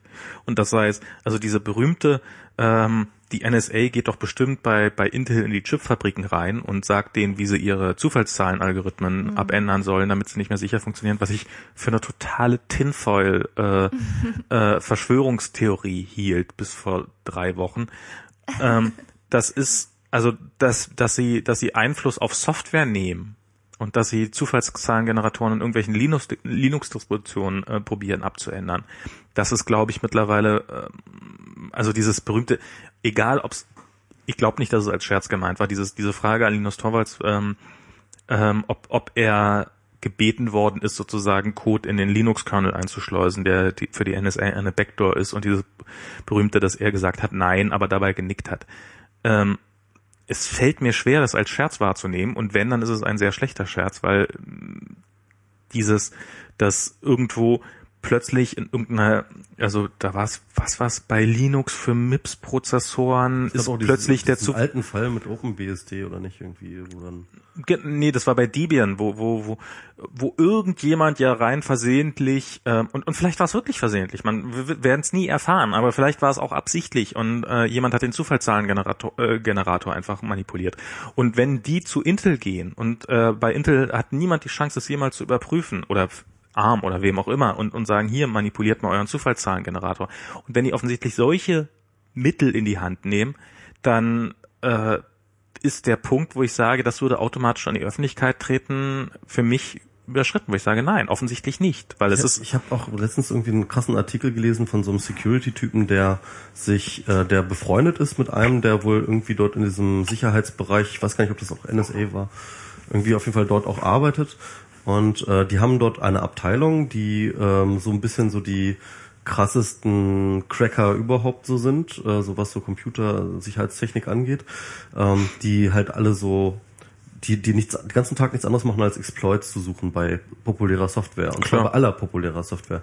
Und er meinte, das ist so einfach. Also er findet irgendwie ähm, einen äh, Zero Day pro Woche und ähm, das geht, und dabei ist er halt öfters mal so der ähm, äh, äh, so der Spitzenreiter, aber alle anderen sind auch ungefähr das Niveau. Das heißt, die ganze Abteilung mit 300 Leuten irgendwie, die finden halt mindestens irgendwie, keine Ahnung, äh, drei Zero Days pro Tag ähm, für irgendwelche Software, ja, und äh, die wird dann halt alles in einer großen Datenbank gemacht, so und die, äh, ich weiß gar nicht, ob die das überhaupt nötig haben, halt irgendwelche Software zu kompromittieren, weißt du, die haben halt einfach eine riesengroße Datenbank an Zero Days, äh, wenn die halt irgendwie äh, Bock haben, dann gehen die halt irgendwo rein, wenn sie Bock haben. Also ich glaube, das ist, äh, äh, naja, also es ist, das halte ich wirklich für, ähm, also ich, ich sehe nicht, ich sehe nicht, dass es automatisch an die Öffentlichkeit kommt. Ich habe nicht das Gefühl, dass, dass wir schon darüber informiert werden. Was ich übrigens an diesem Punkt festhalten wollte, Verschlüsselung ist immer noch sinnvoll. Also diese, dieser Gedanke, äh, ja, dann brauch, wenn die NSA das eh alles mitlesen kann, dann brauche ich ja gar keine Verschlüsselung mehr. Das ist, ähm, das ist nach wie vor ein Trugschluss, weil selbst wenn die äh, Zufallszahlengeneratoren nicht mehr ganz so gut funktionieren, funktionieren sie immer noch ein bisschen und es wäre immer noch Arbeit für die NSA oder für wen auch immer, diese Daten zu entschlüsseln. Das ist Selbst ja wie wenn du dein, mit deinem Fahrrad irgendwo anschließt, ne? Also jedes Fahrradschloss kann ziemlich Genau. schnell und leicht geknackt werden und trotzdem ist es sicherer, wenn du es an den Laternenfall Genau. anschließt, als wenn du es einfach nur so anlehnst und dann weggehst. Genau, das ist exakt so. Also es ist äh, jemand, der, der da mit einem Schweißbrenner steht, klar, keine Chance.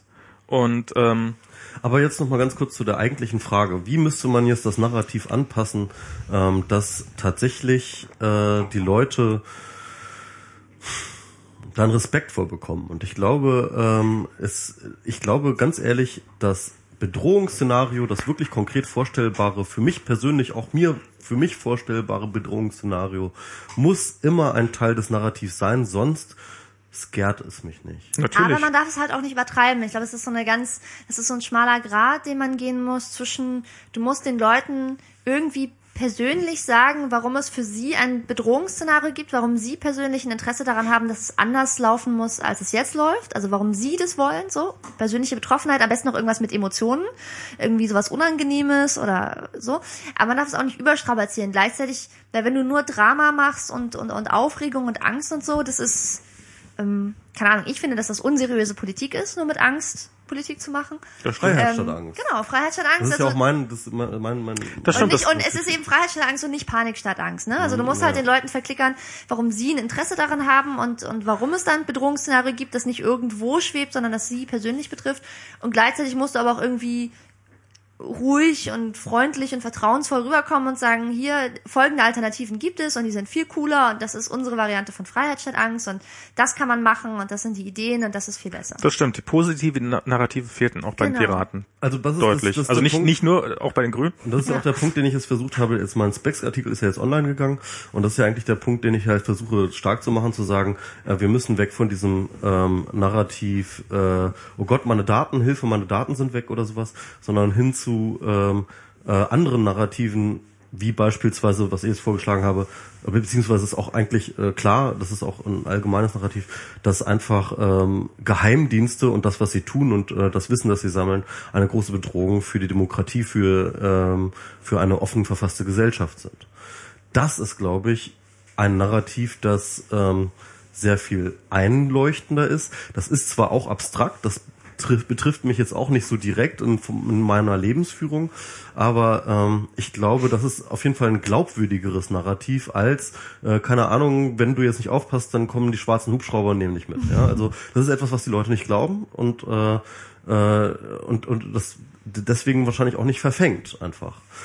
Man muss den Leuten auch wenn es immer noch abstrakt ist oder auch wenn es nicht anders geht, als abstrakt zu, zu beschreiben, dass es, dass Geheimdienste und ihre Tätigkeiten eine strukturelle Gefahr für die Demokratie sind. Und da ist eigentlich, und da finde ich immer eigentlich am besten diese Jack, J. Edgar Hoover Fall, der erste FBI-Direktor, ähm, der äh, einfach eine, eine Machtposition gelangt ist durch äh, den Aufbau seiner Behörde, die er sehr, sehr, sag ich mal, top-down gemanagt hat und äh, einfach über jeden Mitarbeiter, über jeden größ höheren Politiker, über jeden Wirtschaftsboss ähm, Akten angelegt hat ähm, und sie präventiv hat äh, ausschnüffeln lassen, einfach damit er politischen Einfluss gewinnt. Damit er klar. Kompromat vorrätig hat. Kompromat, ja, im Endeffekt Natürlich. Kompromat und er war plötzlich irgendwann unangreifbar und niemand konnte ihm etwas, weil er halt einfach über jeden eine scheiß Akte hatte.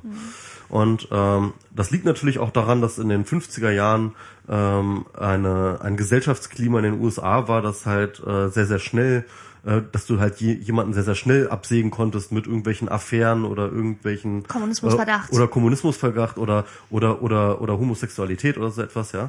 Meinst du, das ist heute ernsthaft anders? Also so mit Homosexualität kannst du, glaube ich, ähm, da gab es, gibt es ja ein paar Beispiele. Ähm, der Schill hat ja beispielsweise den Boys versucht zu erpressen in der Hinsicht. Ja. Und, ähm, nee, funktioniert nicht mehr. Das- kannst du nicht mehr machen. Das stimmt, das hat tatsächlich. Und, aber außerehrlich, und außerehrliche Geschichte äh, haben wir auch ein schönes Beispiel mit Seehofer. Äh, Seehofer hat es ganz augenscheinlich nicht geschadet.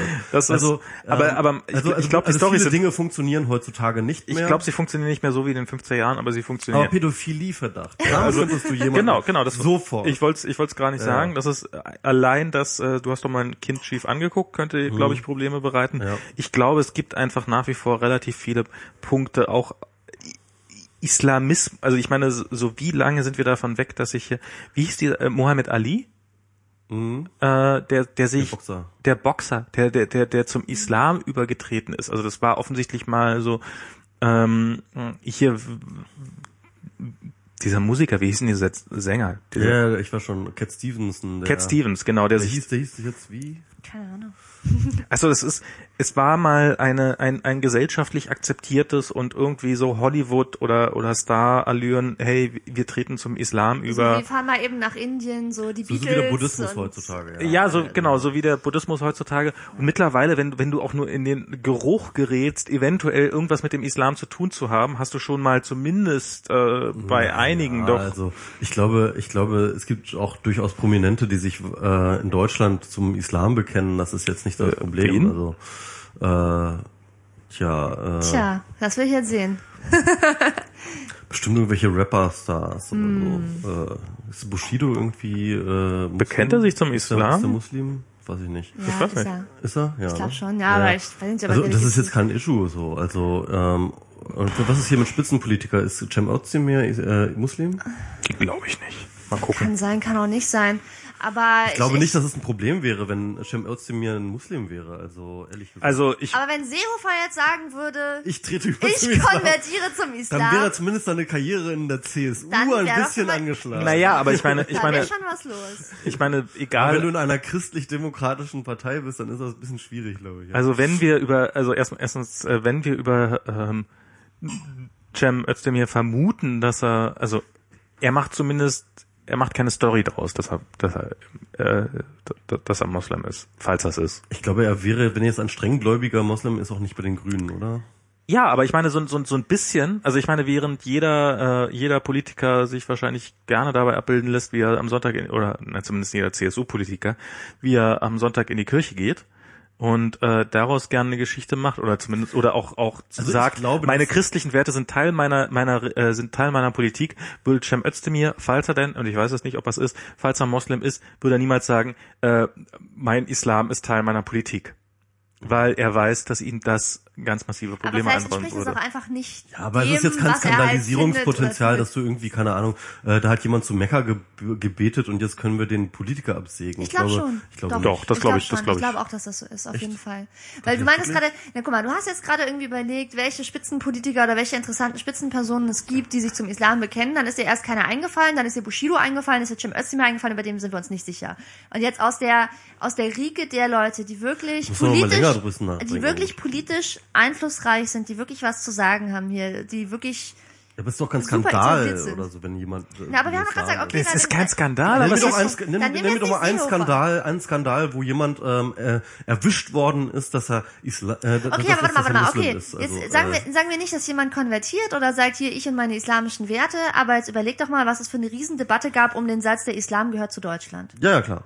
Das war auf jeden Fall krass, auf jeden Naja, Fall. siehste? Aber das war definitiv nicht so, dass es äh, irgendjemanden irgendetwas gekostet hätte, also ein Amt oder sowas. Das waren andere Dinge, die Wolf abgesehen Aber ich wollte, naja, aber ich wollte nur sagen, dass die Debatte, Aber das die hat eine Satz, Debatte ausgelöst. die Debatte, die diesem Ja, aber eine Satz Debatte ist, auslösen ist jetzt aber nicht äh, skandalisierbar. Also Ich finde Naja. aber, dass das verweist auf das Skandalisierungspotenzial, das da ist, von Menschen, Ja. die sagen, nee, das kann doch gar nicht sein, weil der Islam gehört gar nicht zu Deutschland. Und wenn jetzt, Also ähm, nehmen glaube- wir halt nicht Seehofer, nehmen wir halt meinetwegen, keine Ahnung, Steinmeier oder okay, so, dann konvertiert der halt. Bedrohungsszenario. Ich glaube nicht, dass die NSA jemanden erpressen könnte mit der Aussage, wenn du nicht spurst, dann veröffentlichen, dass du, dann veröffentlichen, dass du, wir, dass du Muslim bist. Ich glaube nicht, dass das irgendjemanden, äh, dass, dass die NSA damit jemanden erpressen könnte. Ich glaube, damit könnte die Bild jemand erpressen. Ja, das denke ich auch. Ja gut, also wenn es halt irgendwie wirklich der in der C jemand in der CSU ist, der dort irgendwie eine große Karriere machen will, dann kann ich mir das vorstellen. Aber ansonsten eher nicht. Wir, wir zeigen Fotos davon, wie du in der Moschee warst. Also jetzt nicht, also ni- ich meine jetzt nicht auf dich bezogen, Ja. sondern ich meine ähm, auf einen beliebigen Politiker in Deutschland bezogen. Wenn das in der Bild vorne drin steht, bla bla bla, wann er, und, und, und dann irgendwie, Ich glaube nicht, dass das das, irgendeine das war doch, hätte. guck mal, na, na, ich meine Obama, Ja. wie lange ist der, also erstens, ihm wird bis heute unterstellt, dass er heimlich äh, Moslem sei, ähm, Wegen seinem zweiten Vornamen auch. wegen, wegen seines zweiten Vornamen, ihm wird, ein, dass er ja gar kein Amerikaner sei, also ich meine, der wird wirklich von allen Seiten die ganze Zeit über beschossen, dann, Er ist ähm, trotzdem Präsident. er, er, er ja, das Aber stimmt, das ist, aber das, das, das ist Man da, kann jetzt nicht sagen, dass das nicht weit gebracht hätte. diese, diese, diese Geschichte, dass er, äh, dass sein Pfarrer aus seiner Kirche, und es war kein, also dass, dass der ja irgendwie auch, ich weiß nicht, wa- wa- was er gemacht hat, dass der, der war ein Fundamentalist. Das also, hat- nee, der war ein Fundamentalist. Also der hat auch irgendwie ganz krasse äh, fundamentalistische Geschichten äh, erzählt. Witz, also du kannst gerne Ja, oben und, zumachen, und deswegen mache ich jetzt hier dieses Fenster zu. Genau. nee, du musst diesen Tisch kaputt machen. Ich wäre mir gespannt, wie man hier, wenn man hier mit der Axt draufhauen würde. Vielen Dank. Ach, die, ihr Piraten, ihr seid einfach zu nett. Das ist das Problem mit euch. Nein, das Quatsch, hat uns aber noch niemand gesagt, mein Lieber. Danke für die Blumen. Gut, dann arbeiten wir jetzt an mehr, müssen wir jetzt verstärkt Nein, an unserem nein. Skandalisierungspotenzial arbeiten. Ich werde das sofort an die Parteiführung weiterleiten. Okay, sehr gut. Mehr Skandale für noch weniger Wählerstimmen. gut. Na gut, also wir können jetzt, jetzt ewig drüber streiten. Ich glaube, das Skandalisierungspotenzial für jemanden, der Ja. einfach beim Islam ist, ist, glaube ich, jetzt nicht besonders groß. Aber gut, also ähm, äh, äh, aber sicherlich gibt es, aber sicherlich gibt Sie es, sagt das. aber sicherlich gibt es Dinge, mit denen man bestimmt Leute erpressen kann, nach wie vor. Ja. Also ähm, auch das gesellschaftliche Klima in den USA ist übrigens auch ein anderes als hier, aber ähm, ähm, da hat man auch äh, bestimmte Dinge. Ähm, also ne, Clinton wäre ja tatsächlich fast über seine Blowjob-Affäre gestolpert. Stimmt. Genau, außerehelicher Sex. Genau, außer Es kommt immer darauf an, wie man ihn darstellt, den die Sex. hätte, wahrscheinlich hätte man auch Seehofer darüber stürzen lassen können, wenn man es entsprechend inszeniert Wenn man noch hätte. mehr ich, geschubst hätte. ich glaube tatsächlich, dass die Bild, dass die Bild vor der Entscheidung stand und das nicht getan hat. Kann ich mir gut vorstellen. Ja. Also, naja, egal. Auf jeden Fall, mh, ich glaube, ähm, es gibt durchaus keine Frage immer noch Dinge, mit denen man Leute erpressen kann. Und deswegen ähm, sage ich ja auch ganz klar irgendwie, dass diese Geheimdienste eine Gefahr für die Demokratie sind. Und wenn die NSA diese Daten nicht sammeln würde, dann wäre es ein noch größerer Grund, sie abzuschaffen, weil das würde bedeuten, dass sie komplette Vollidioten sind. Auch ein Punkt. Ja. Also Also mit, mit, wir, wir mit, sind mit auf dem jeden Fall Budget und NSA sind wir uns einig, ja, aber wir, ich glaube, wir sind uns, äh, wir, wir, wir müssen, ich, ich bin mir sehr sicher, wir müssen ganz, ganz stark an unseren Narrativen arbeiten, warum die NSA scheiße ist. Und ich glaube, dass die bisherigen Narrative, äh, aber die haben halt deine Daten, erstmal so per se nicht funktioniert und ich glaube, das hat die Bundestagswahl einfach ganz klar gezeigt. ich glaube in Amerika, die Amerikaner hätten da eine große Chance wenn sie einfach mal rauskriegen, wie hoch das Budget der NSA ist und dann äh, ausrechnen, um wie viel Prozent sie die Steuern senken könnten, wenn sie die NSA abschaffen. ich glaube, dann das hat man innerhalb von interessantes 20 Sekunden die. Tea Party Ich wollte gerade sagen, in 10 Amerika Milliarden. interessiert es die Leute ja noch viel weniger als hier. 10 Milliarden pro Jahr. Ja, wie viel? Äh, nee, das 10 Milliarden nur? Die NSA, ja. Kommt mir wenig Budget. vor. Ja, Die, die Budgets sind ja geleakt worden, also das ist äh, offen. nee, es sind Schätzungen gewesen. Nee, ähm, das sind richtige. Ach so, äh, das okay. sind, äh, Sno- in, innerhalb der Snowden Leaks wurde nicht nur übrigens von der CIA, sondern auch von der NS, äh, von der von der CIA und von den anderen Diensten. Es gibt ja irgendwie keine Ahnung so eine ganze Latte von Diensten, von denen man noch nie gehört hat, die die USA auch noch betreiben. Also wirklich auch Geheimdienste. Ja, ja, das, das, das ist erschreckt. Und, und, und was auch noch rauskam, war, dass irgendwie, glaube ich, ein Drittel oder so des Gesamtbudgets nur auf äh, äh, Kryptoknacken geht. Ne? Also das ist echt krass. Also Aber die bauen doch jetzt auch diesen riesigen Komplex da mitten in der Wüste. Der ist doch auch wahnsinnig teuer. das ist aber, glaube ich, reine Speicherung. Also ich, ich weiß nicht, ob die dort auch Das sind nur ist, mir, ist, mir, ist mir egal, was sie da machen, aber es ist un Fünf- unendlich teuer. 5 Zettabyte. Das sind auch sehr, sehr viele Daten, die sie damit Ich speichern. habe das erste Mal das Wort Zettabyte. Stimmt ich auch, ja. Aber ich fand das Narrativ gut. 5 Milliarden. Ich fand das Narrativ gut, was du Gigabyte. vorhin gesagt hast. So wollt ihr wirklich, dass Leute, die ihr für genauso bescheuert haltet wie die Leute auf eurem Finanzamt, dass die Einblick in euer Privatleben haben. Das ist Aber Das dafür, ist- ich war- ich war- du erstmal so Tölpel-Stories finden für die, von der NSA. Ja. Ich meine, hier, BND, davon hast du, und, und Verfassungsschutz, ja? Ja. Also, also die könntest du dann Aber da nehmen, kannst so. du der Parallelen kleine ziehen. Adolf, der jetzt gerade vor Gericht, also der- da im NSU-Skandal, der, der, also ich meine jemand, das, Aua. oder war zufälligerweise ein, ein Verfassungsschutzmitarbeiter, den Spitznamen hat, der kleine Adolf, und der ist rein zufällig eine Minute vor dem Mord aus, hat er das, hat er das äh, Internetcafé verlassen, indem er Darum hat er sich nicht bei der Polizei gemeldet, weil er heimlich nach Kontaktanzeigen gesucht hat äh, äh, oder irgendwelche Datingbörsen aufgesucht hat und seine Frau sollte nicht davon erfahren. Und Ich habe ja übrigens heute eine Petition unterschrieben äh, zur Abschaffung des Verfassungsschutzes. ja, Ähm, kann man übrigens bei Analyst äh, auf dem Blog hat sie dort äh, so ein schönes, ähm, ist das ein Gutachten? Nee, das ist eher so ein Positionspapier von verschiedenen ähm, Bürgerrechtsorganisationen, unter anderem der humanistischen Orga, äh, äh, Union. Union, Organisation. ähm, und äh, die haben ein, ein, ein wirklich lesenswertes Paper geschrieben, warum ähm, wir erstens den Verfassungsschutz nicht brauchen, er, er zweitens ähm, extrem viele Probleme verursacht und wir ihn drittens abschaffen sollten und viertens wie. Und das ist eine äh, sehr lesenswerte Sache und ich finde, das sollte man unterstützen und sich äh, dort namentlich mit eintragen, weil diesen scheiß Verfassungsschutz, den müssen wir echt mal loswerden. Ach, jetzt ist hier wieder irgendwie so ein eigenes. Jetzt geht hier SSL nicht bei denen auf dem Server. Wieso geht bei verfassungsschutzschützen.de gerade die SSL-Domain nicht? Ich bin schon ein bisschen die angetrunken. wollen, dass halt nur die NSA mitschaut, äh, was du da. Jetzt musste ich, jetzt musste ich gerade jetzt das HTTP, das S hinter dem äh, HTTP löschen, um äh, auf Funktioniert ja bei mir nicht. Ich habe ja tatsächlich so ein in, äh, SSL Enforce äh, Plugin bei mir im. du Trottel. du Trottel. Wieso ich trottel? Ich, also bei mir haben das, ich, als ich das mal anhatte, haben bei mir sehr, sehr viele Webseiten überhaupt nicht Also funktioniert. be beispielsweise funktioniert auch bei mir nicht. Also beispielsweise Stern funktioniert. Also ähm, da kommt wirklich gar nichts. Da erreicht er dann nichts. Also das, die Sternserver sind anscheinend wirklich so konfiguriert, dass er auf SS, äh, auf HTTPS halt wirklich gar nichts rausgibt. Das ist einfach Verbindung tot. Aber ich ehrlich gesagt, ich vermisse Stern nicht. Ich, ich klicke manchmal so auf so einen Sternlink und dann denke ich mir, Ach, naja, ach, eigentlich okay. ist es Stern. Weißt du, äh, was will ich, was erwarte ich da? Ich will, was, was verpasse ich da? Also das ist dann, also ich war ein paar Mal davor, das zu, äh, zu deinstallieren, aber ich dachte mir, nö. Wie viele Firmen gibt es nach wie vor, bei denen äh, Port 443 gesperrt ist? Also der SSL-Port. Echt? Das ist äh, hier So? mein Freund Rob, Ja. mit dem ich zusammen Nerds FM mache. Ja. Der hat irgendwie im Freundeskreis einen Polizisten. Ja. Und der, ein, ein, dieser Polizist hat ihn ohne Scheiß, da war ich dabei, mal angerufen und sag mal, du sitzt doch gerade vom Computer, oder? Ja. Kannst du mal bei auf iCloud.com gehen und hier diese Daten eingeben. Da Das war, meine Login, also seine Login-Daten. nee, die Login-Daten von irgendeiner, irgendeiner Person. Okay. Und zwar war dieser Person, weigern, aber gut, ja. dieser Person war das iPhone geklaut worden. Aha. Und der ist zur Polizei gegangen und hat gesagt, mein iPhone ist geklaut worden. Und dann wusste dieser Polizist, es gibt dieses Find My iPhone. Ja, ja. Und wir wollen mal gucken, wo dieses iPhone gerade steckt. SSL geht nicht. Aber SSL war bei der Polizei gesperrt. Und darum ruft er bei einem guten Freund an, sagt mal die iCloud-Daten von irgendeiner komplett fremden Person durch. Setz Datenschutz. Setz Aber ohne Datenschutz. Scheiß, diesen Polizisten könnte man jetzt wahrscheinlich wegen Datenschutz Selbstverständlich. eintasten. Aber so viel zum Thema, was man in der Verwaltung verbessern könnte. Ja. Ja. Also vielleicht, also insofern wäre es tatsächlich SSL only, wäre vielleicht für die Verwaltung erstmal das Ja. Richtige. Ja. Also die können sich ja da praktisch nirgendwo einloggen, weil ich meine, alle Einlog-Prozesse gehen per SSL.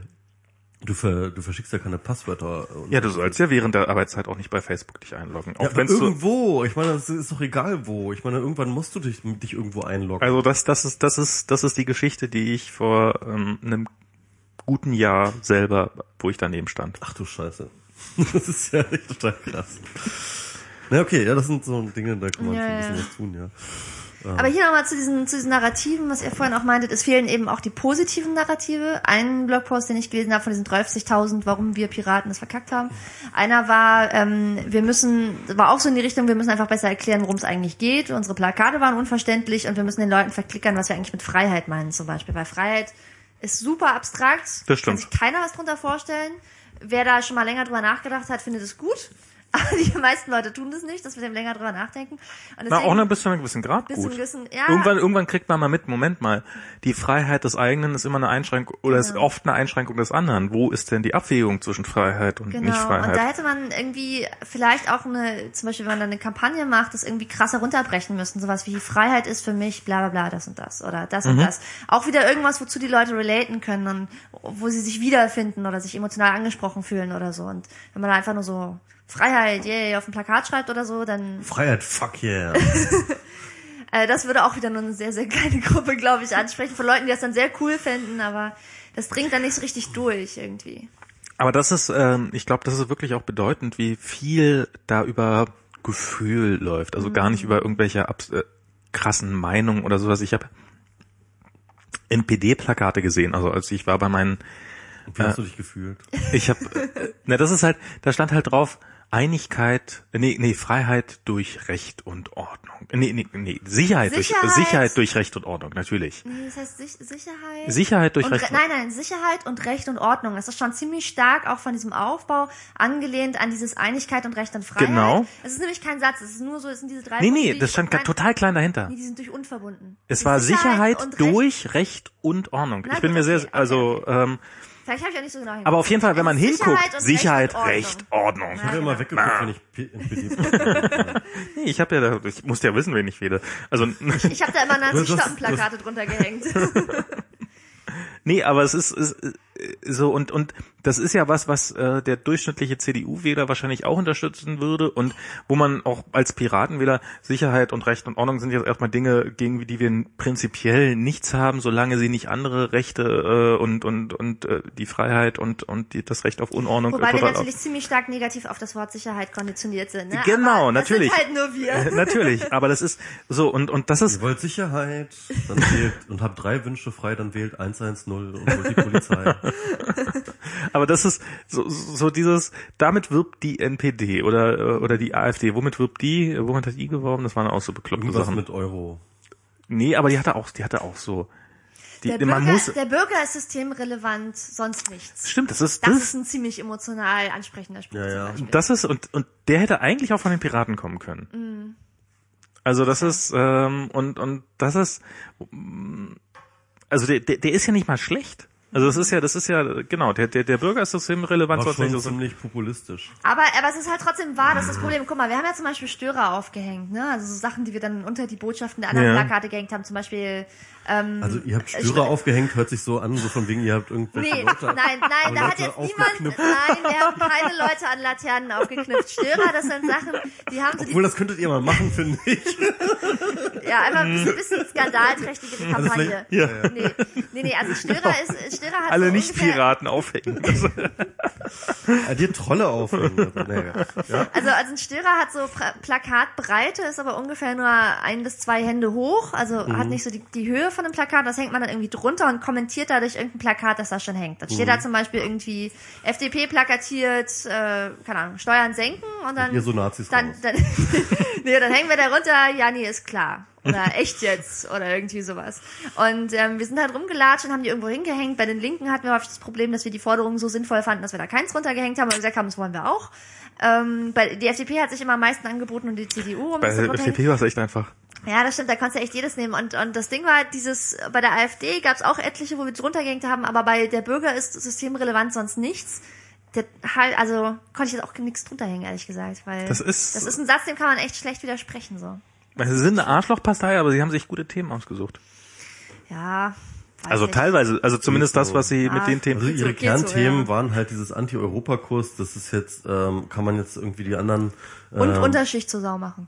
Ja und Unterschicht zur Sau machen. Aber das Und sind kontrollierte Einwanderung. Aber da sind sie ja auch wirklich, ja, ja, aber da sind sie ja auch wirklich wieder schlau genug, dass nicht bei uns, also hier, also das ist ja, das ist eben auch so, ein- so ein Ding, wie unterschiedlich die Wahlplakate hier im Stadtzentrum von Berlin sind, so Mitte Prenzlauer Berg, Friedrichshain, Kreuzberg, und wenn man dann ein bisschen weiter rauskommt. Also während die, äh, also der NPD-Kandidat für Friedrichshain Pre- äh, Kreuzberg, Prenzlauer Berg Ost hat geworben mit äh, Miet, Miet, äh, also gegen gegen zu gegen Mietwahnsinn. die oder- scheiß Mieten sind zu hoch. die scheiß Mieten Moment. sind das ist doch so. ein schöner Spruch, finde ich. Also das war, das war, Der ist aber urheberrechtlich geschützt. Echt? nee, Quatsch. Nein. Natürlich also nicht. das war, das war, ich wusste nicht, dass die NPD die Mieterschutzpartei ist. Ich dachte immer, die wären so mehr gegen Ausländer, aber ähm, ähm, offensichtlich, äh, also da hat hier der lokale NPD-Kandidat, der, ich weiß nicht, 0,83, er ist über 0,0 Prozent hinausgewachsen. Das ist übrigens lustig. In Berlin hat keine Partei es wirklich geschafft, in einem Bezirk 0,0 Prozent zu kriegen, außer die FDP. Die hat es wirklich in, in, ich glaube in Moabit hat, hat die es geschafft, wirklich auf exakt 0,0 Prozent zu kommen. Das ist, das ist echt mal hart. Wer in Moabit sollte auch bitte die FDP wählen. Äh, Ja, ist nicht, ist nicht die Klientel. nicht wirklich, nee. Ich wüsste auch gar nicht, wer in Moabit ähm, der FDP-Direktkandidat war, ehrlich gesagt. Ich, ich, hab, ich weiß in müssen anderen Bezirken. selbst gewählt ich weiß, ich weiß in anderen Bezirken, wer Also die hier war der mit der lustigen- mit der- ja, der Fliege, der Metzner. Mit der, mit der, dem, mit der hässlichen Fliege. Genau, der Metzner. Mit dem habe ich auch mal zusammen auf dem Podium gesessen. Also oh mein, Gott, das muss, das muss, Ach, das war amüsant. Nee, das, war, das war amüsant. Aber guck mal, ich kenne die, kenn die, ich kenne die FDP-Direktkandidaten aus anderen Wahlkreisen, weil Okay. ich mit denen mal auf dem Podium saß. Und ich wohne in Moabit und ich habe keine Ahnung, wer in Moabit für die FDP kandidiert hat. Ich Tja. weiß nicht, ob da überhaupt irgendjemand für die FDP kandidiert hat. Ich habe kein einziges Man muss ja als Partei auch gesehen. nicht für jeden Nee, äh, muss man Bereich auch äh, nicht, aber- und, Aber manche, manche und die FDP hätte sich wirklich sparen können. Also das muss man einfach mal sagen. Ach, FDP, sie Oh, sind so schön leicht. Das macht so viel Spaß. Das ist echt krass, dass die jetzt raus sind. Das ist aber auch irgendwie, es ist schon irgendwie gut, aber es wäre schön, wenn irgendetwas äh, zumindest diesen Bürgerrechtsflügel ersetzt hätte. Also das äh, wird echt fehlen. Ich sag dir, also diese SPD, wie sie momentan ist, auch programmatisch und wie sie sich gezeigt hat, ist, äh, steht der CDU in Sachen Bürgerrechte in, in, in ja. Bürgerrechte und auch Netzpolitik Ja. nichts hinterher. Das stimmt. Und Ja. wenn die beiden sich zusammenschließen und dann noch nicht mal mehr ein Korrektiv, äh, ein außerparlamentarisches Korrektiv wie äh, die Piratenpartei oder die Netzszene noch irgendwie schlagkräftig existiert, dann ist Polen. Aber das ist ja nur deine These, dass Piraten und die netzpolitische Szene tot sind. Ich sag ja, also was heißt, also sie liegen momentan auf jeden Fall am Boden und ähm, also sie, sie wurden ich, ich glaube auch, ich glaube auch, doch, doch, ich glaube, die sind momentan handlungsunfähig. Denn es wird Aber jetzt erstmal, weder es die Leute noch die Themen sind tot. Nee, die Also- Leute sind noch am Leben, aber ich glaube ganz ehrlich, dass ähm, jetzt erst einmal ein krasser Bewusstseinswechsel stattfinden muss. Und es wird jetzt, glaube ich, erst einmal auch ungemütlich werden in Form von, also bei euch sowieso in der Piratenpartei.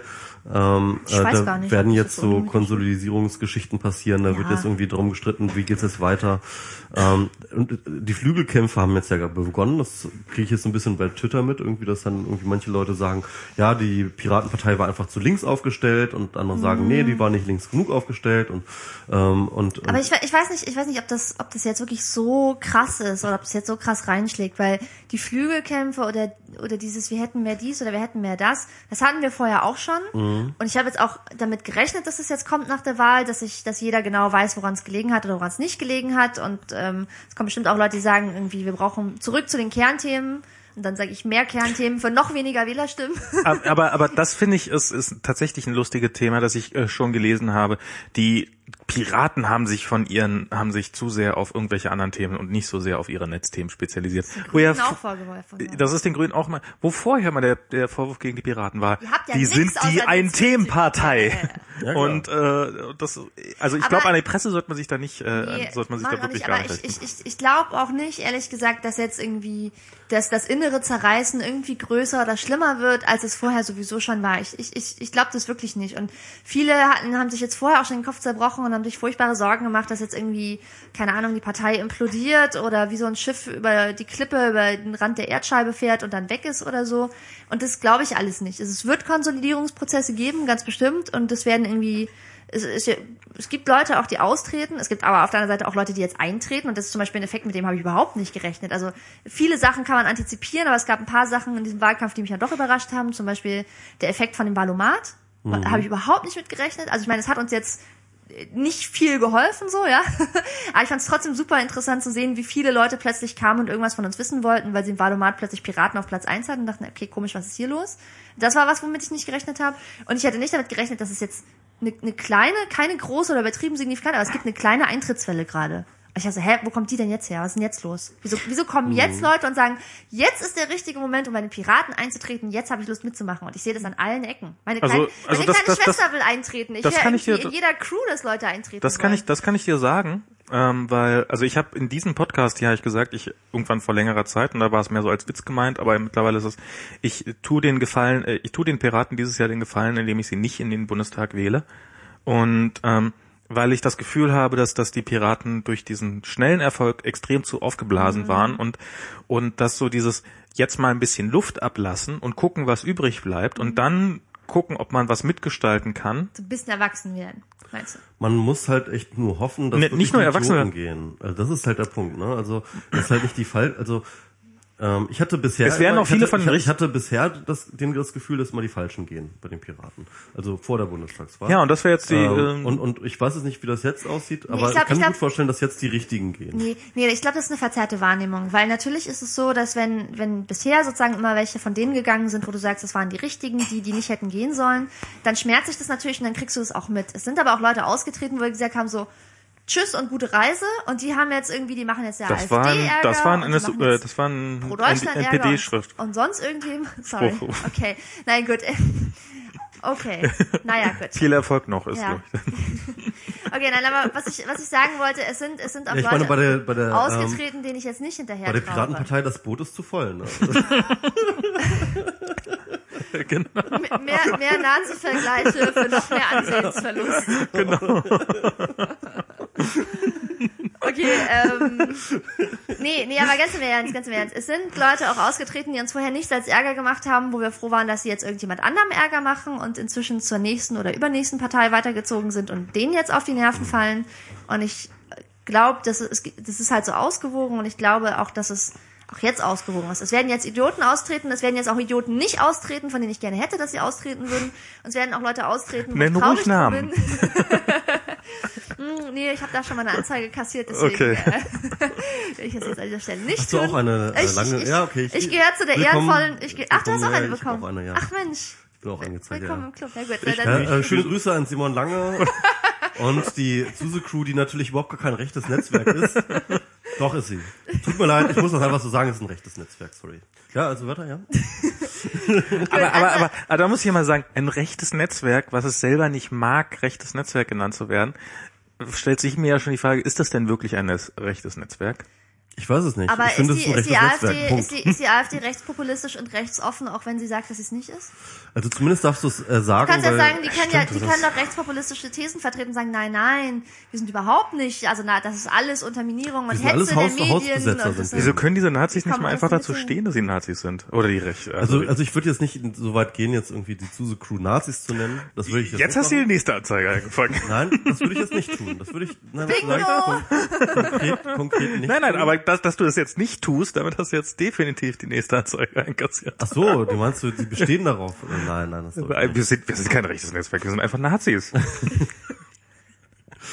Okay, anyways, aber ich glaube, dass sich Hm. dieser, dieser Austritt von, von Leuten, wo man sich auch den Austritt wünscht und der Austritt von Leuten, wo man sagt so, nein, geh noch nicht, bleib noch ein Ja. bisschen hier oder so, dass sich das auch ungefähr die Waage hält. Und ähm, wir haben schon gesehen, dass so ein paar von den Karrieristen einfach jetzt auch schon irgendwie weiterziehen oder weitergezogen sind. Die haben irgendwie, die sind dann vielleicht zum Hype eingetreten, keine Ahnung, 2011 oder 2012, dachten, bei uns kann man schnell was werden, kann schnell irgendwie aufsteigen und, und was reißen. Und die haben jetzt festgestellt, ach nee, doch nicht. Und ja, die Karawane zieht weiter so. Also das ist auch ein bisschen meine Hoffnung, dass die nächst, dass die, bei den nächsten Wahlen dann 2014, Das war auch meine Hoffnung. wenn die Minderheitsregierung von der CDU war auch meine Hoffnung vor vier Jahren. Also mein Artikel, den ich ja geschrieben habe. ich habe ihn gelesen. Ja tatsächlich, ich habe ich hab meinen Artikel von dir gelesen. Guck mal, das Guck ist, mal vor. Ähm, es ändern sich Dinge. Ähm, ich habe äh, ich, ich, ich hab ja auch damit angefangen, also ich habe ja von den verschiedenen Bundestagswahlen ähm, als als Ausgangspunkt genommen, ähm, die ich halt immer als ja Erweckungserlebnis auf die eine oder, Ja. oder Etappen ähm, Markensteine irgendwie für mich äh, gesehen habe. Und letztes Jahr war es wirklich so, dass ich gedacht habe, da hatten ja die Piraten schon zwei Prozent gehabt, gehabt, obwohl gerade dieses riesengroße Netzsperren-Thema war. Und ich hatte mir da schon damals schon mehr erhofft, dass da irgendwie, dass dann irgendwie auch in das Wahlergebnis sich niederschlägt. Und dann habe ich gedacht, okay, ja, diese zwei Prozent sind aber halt immer ein Achtungserfolg, ist ein Anfang, es ist halt etwas, Das worauf man aufbauen super. kann. Und man kann sagen, und, und, und dann habe ich gedacht, okay, nächstes, nächste Wahl, da zeigen, also das ist, jetzt haben wir vier Jahre, ähm, äh, hat sie hat vier Jahre diese diese Partei Zeit, sich halt aufzubauen, neu aufzustellen. Dazwischen war aber der Hype und der hat gestört. Du bist Mhm. sozusagen von der linearen Entwicklung ausgegangen und was aber in den vier Jahren passiert war, war, war so ein bumpy Ride, genau, Mhm. mit hohen Ausschlägen nach oben und nach unten. Also ich glaube, das werden wir jetzt bei der AfD sehen, was, was denen jetzt als nächstes blüht. Die werden bei den nächsten Wahlen eine Nullkomma-Partei Im sein. Endeffekt war es Timing, ne? Also die, wenn die Bundestagswahl Ja, definitiv. 2012 gewesen Ja. wäre, dann ähm, wärt ihr jetzt wahrscheinlich so mit 10 Prozent im Bundestag. Weiß man auch nicht, ob es so gut gewesen wäre, ne? Ja, ja, ist die 2012 Frage. waren wir vielleicht noch viel weniger breit als jetzt, also weiß man nicht, keine Ahnung. Aber Ja, das ist ja, auch so ein bisschen hätte, hätte Fahrradkette. So. Warte mal, du hast mir noch nicht zu Ende erklärt, warum jetzt die ganzen Eintritte sind. Du meinst, das sind jetzt Leute, die irgendwie.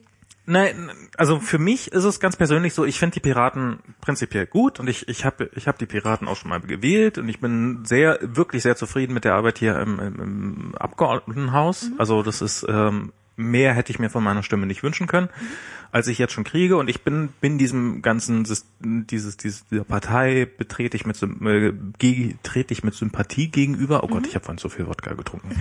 ähm, Ein Glas. das reicht. Ein das zwei reicht. Liter Glas.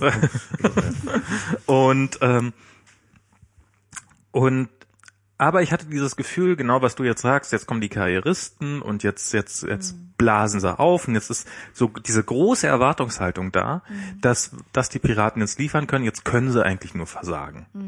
Und ähm, wenn sie jetzt in den Bundestag gekommen wäre, dann wäre die Aussage, ja, warum haben sie denn nicht sofort und so? Und weiß der Teufel was. Und ähm, dieses jetzt erstmal wieder ein bisschen Luft rauslassen und gucken, wie es jetzt läuft. Und jetzt auch so ein bisschen Substanz aufbauen. Ich meine, die Piraten haben nach wie vor, wie viel? 2, irgendwas Prozent? Also 2,2 haben wir bundesweit. 2,2. Ähm, das ist, das ist für eine Egalpartei, die die Piraten bei dieser Bundestagswahl definitiv wahlen, waren, finde ich, ist das ein relativ beachtliches Ergebnis.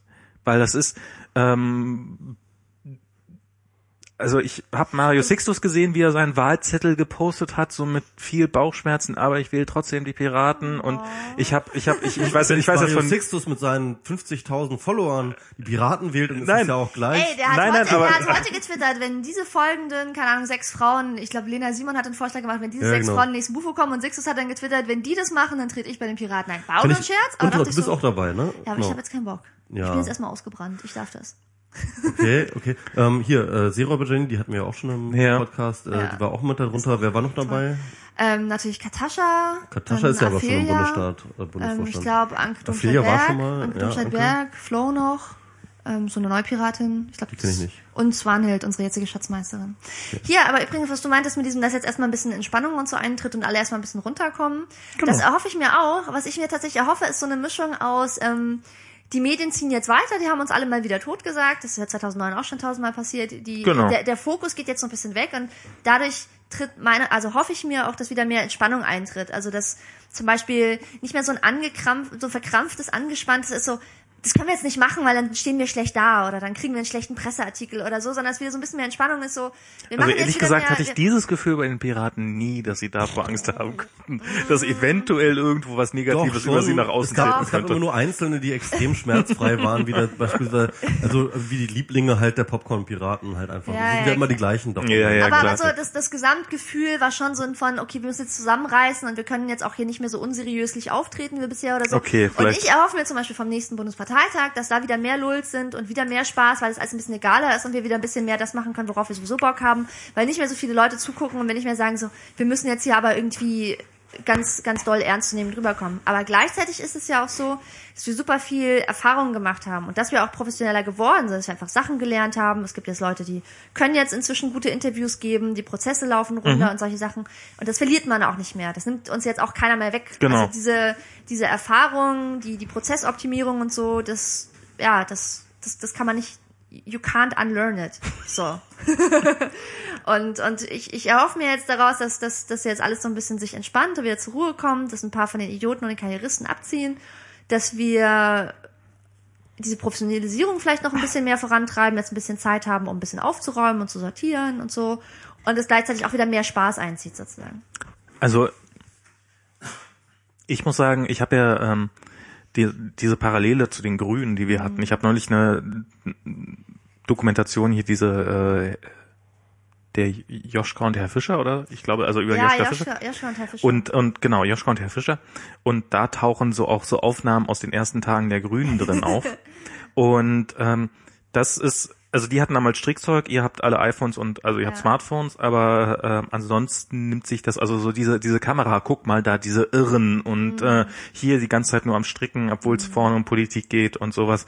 Das nimmt sich nicht so wahnsinnig viel von der von, von den Grünen.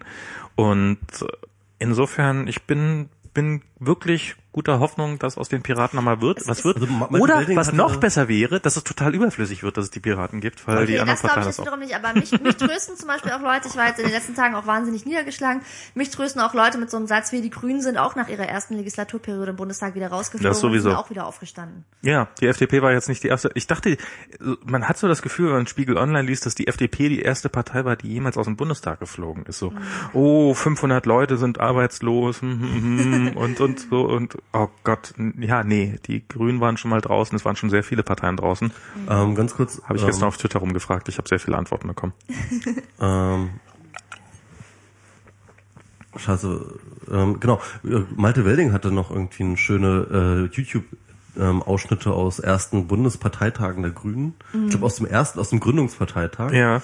wo halt auch echt ganz viele Pädophilie-Szenen waren in Form von irgendwie Leute erzählen von ihren, äh, also vor der Kamera von ihren Pädophilie-Erfahrungen und dann gab es dann irgendwie auch äh, vor dem Mikro und wir müssen eintreten für die Rechte mit äh, äh, äh, äh, straffrei mit Kindern und so weiter und so fort. Also ja. Also, Aber, aber es war auch auf der anderen Seite hat man auch mitgekriegt, wie albern das einfach war. Ja, klar, aber ich meine, es war halt öffentlich, ne? Es war halt öffentlich, es war damals schon dokumentiert. Ähm, ich finde das ganz interessant. Ich, das ist halt das, was mich auch mal wieder bei vielen anderen Themen auch immer wieder total fasziniert, wie Dinge, die nicht im Geheimen stattfinden, sondern ganz öffentlich passiert sind, im Nachhinein so krass ähm, skandalisierbar sind. Ähm, und äh, ich finde, das, ein, das andere Mal, wo, wo wir das hatten, das war bei dieser Beschneidungsdebatte. Ne? Beschneidung ist äh, nach dem Grundgesetz schon, seit es das Grundgesetz gibt, illegal und Menschenrechtsverletzung. Und ähm, äh, weil, äh, und zwar ganz klar juristisch gesehen, ne? weil es eine, weil es eine Körperverletzung ist. Und äh, dennoch hatten wir ähm, Naja, so klar ist es Jahre, nicht. 60 Jahre lang keinerlei Debatte darüber. Doch, also Juristen sagen, das ist relativ offensichtlich. Ja, aber Friseurbesuch ist auch äh, nach ähm, Grundgesetz nee, eben Körperverletzung. nicht, eben nicht, äh, Friseurbesuch nicht, aber eine Impfung beispielsweise, ne? Ist eine Körper, äh, Körperverletzung. Friseurbesuch wohl auch, hat zumindest der Lawblogger mal gemeint. Aber, echt? Friseurbesuch? Ja, eine äh, körperliche Unversehrtheit. Also Haare schneiden ist, äh, Haare schneiden, es wird hier was von, von deinem Körper abgeschnitten. Also ich meine, das ist jetzt, Apropos körperliche Aber es geschieht mit deinem- mit die Flasche aufmachen? das kriegen wir hin. äh, flaschliche Es ist kein Alkohol drin, ne, falls jetzt irgendjemand. Ähm, Du sitzt auf einem Kabel. Oh, tut mir leid. aber wir brauchen jetzt auch gar nicht so ewig lange. Aber das, das stimmt. Das ist ähm, tatsächlich, was du, worauf du ursprünglich hinaus wolltest, um jetzt mal deinen Satz zu vervollständigen, war, dass wir hier keine Bionadeflaschen aufkriegen. Ähm, dass, dass, dass es die öffentlichen Äußerungen sind, die äh, oft oder die die Informationen, die eigentlich schon jeder die ganze Zeit über hätte sehen können. Genau. Das, und das, ist, ähm, aber dann irgendwann so ein gesellschaftlicher Bewusstseinswandel stattfindet, Dinge, die ganz klar vor einem liegen, auf einmal zu tabu tabuisieren und auf einmal zu skandalisieren. Es, es, es, es, ist, es ist nicht so, dass man jetzt sagen kann, man kann jetzt einfach irgendwie die Dinge einteilen in skandalisierbare Dinge und nicht skandalisierbare Dinge, sondern es gibt ja immer so ein gesellschaftliches Momentum. Aber das ist, aber das ist genau so was, was ich vorhin mit in diese Islam, Richt, Islam skandalisierbar. Das ist halt eine Aber meinst, Tradition. meinst du wirklich äh, Cat Stevensons ähm, Islam äh, Islamüberkehr oder oder von Muhammad Ali ähm, wäre heutzutage ein Skandalum? Also würde jetzt es heutzutage würde ihnen Plattenverkäufe kosten. Ganz massiv. Und er würde auf Fox News würde, würde hoch und runter geritten werden, dass man dessen Platten um Himmels Willen nie wieder kaufen darf. Also ja, bin ich der absolut festen Überzeugung. Und es gab da auch, Yusuf Islam heißt er jetzt. genau, Yusuf Islam aus Yusuf Islam. Ja. Also das ist, ähm, aber äh, was ich jetzt ganz, also so nochmal zu den Wahlen, wen ich bisher so als eher tragischsten Verlierer sehe, ist die SPD, die eigentlich nur darauf wartet, endlich mal von der CDU aufgefressen zu werden. Äh, die also wirklich so da Könnten eigentlich sitzt, mal fusionieren eigentlich, ne? Oder? die da sitzt wie so ein Kaninchen. Ich finde, äh, die Grünen finde ich dabei auch ziemlich tragisch. Ja. Ähm, also ich, die, die, dieses, also bei der SPD, diese Aussage, bis 2017 ist die Linke nicht koalitionsfähig, vielleicht auch bis 2020, wir wissen noch nicht so genau. Auf jeden Fall noch mehrere, noch mindestens vier Jahre sind die niemals koalitionsfähig für uns. Ja. Das ist, das ist, sorry, also wenn man sich so, wenn man sich vor einer Wahl hinstellt und sagt, also wir haben keine Chance, wählt uns trotzdem, dann braucht man sich im Nachhinein nicht zu wundern, wenn man nicht gewählt worden ist. Und dieser, dieser Vorschlag, den ich jetzt heute Morgen gehört habe, ähm, ähm, ich, scheiße, wie heißt er jetzt gleich? Die äh, äh, linke Vorsitzende. Also Ähm, Kipping. genau mit, äh, mit dem, jetzt soll man noch mal rasch ähm, den, den Mindestlohn durchdrücken, solange es noch keine Regierung gibt.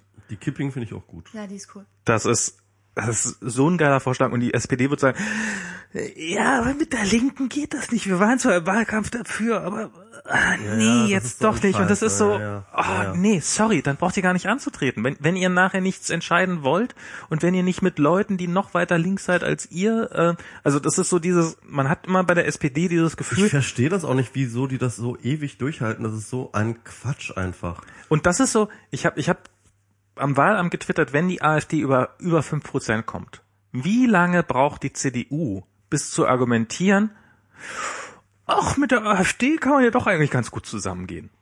Das hätte, glaube ich, nicht so, Ich glaube nicht, dass es funktioniert hätte. Ich, ich, ich habe da auch drüber nachgedacht, aber die AfD mit ihrem Anti-Europa-Kurs, Genau, das ist etwas, das ist- was, was das ist tatsächlich sehr extrem schwer geworden. Und das ist eher ihr, ihr, ihr Kernthema. Das ist nicht einfach, das ist, das ist halt, äh, äh, ich sag mal so, rot, äh, schwarz-grün ist auch deswegen überhaupt jetzt äh, relevant geworden, weil der Atomausstieg jetzt von der Union auch mitgetragen wird.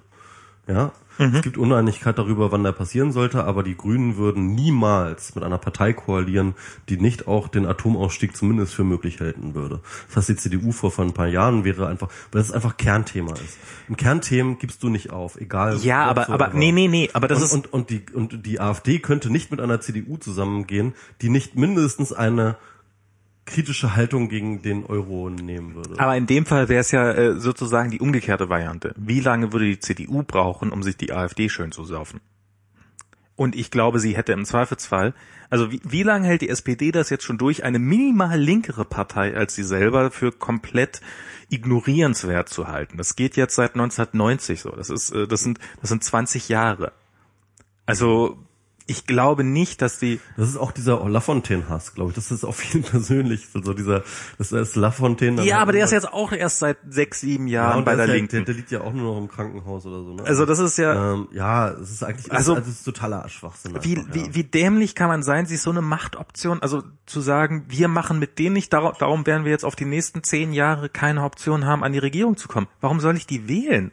Also das, das war dieses Jahr, wie gesagt, ich stand im, ich stand da in dieser Wahl, äh, in diesem Wahl, nicht ohne Wahlkabine, Wahlkabine, gar, Kabine, genau, Wahl ohne kommt der. Äh, ich stand in der Wahlkabine und wusste, ich will diese Regierung abwählen. Und damit war für mich klar, SPD, SPD-Stimme ist Merkel-Stimme, weil wenn wenn ich für die SPD stimme, im Zweifelsfall ist es nur für eine große Koalition gut. Weil die haben von vornherein gesagt, mit der, mit der Linken machen wir gar nichts und damit war absolut klar, dass die von vornherein. wird auch nichts, also das ist auch klar, ja. Äh, aus Rot-Grün wird nichts, dafür habt ihr zu wenig Stimmen. Also war von vornherein klar, ihr seid draußen. Ja, also und, und strategisch ist das. Also das ist, das mag, sie, sie haben vielleicht irgendwann mal gesagt, okay, wir wollen die Linke oder die damals noch PDS gegen die Wand drücken und da, darüber rausdrücken. Aber mittlerweile machen sie sich selber damit unwählbar. Ja. Das ist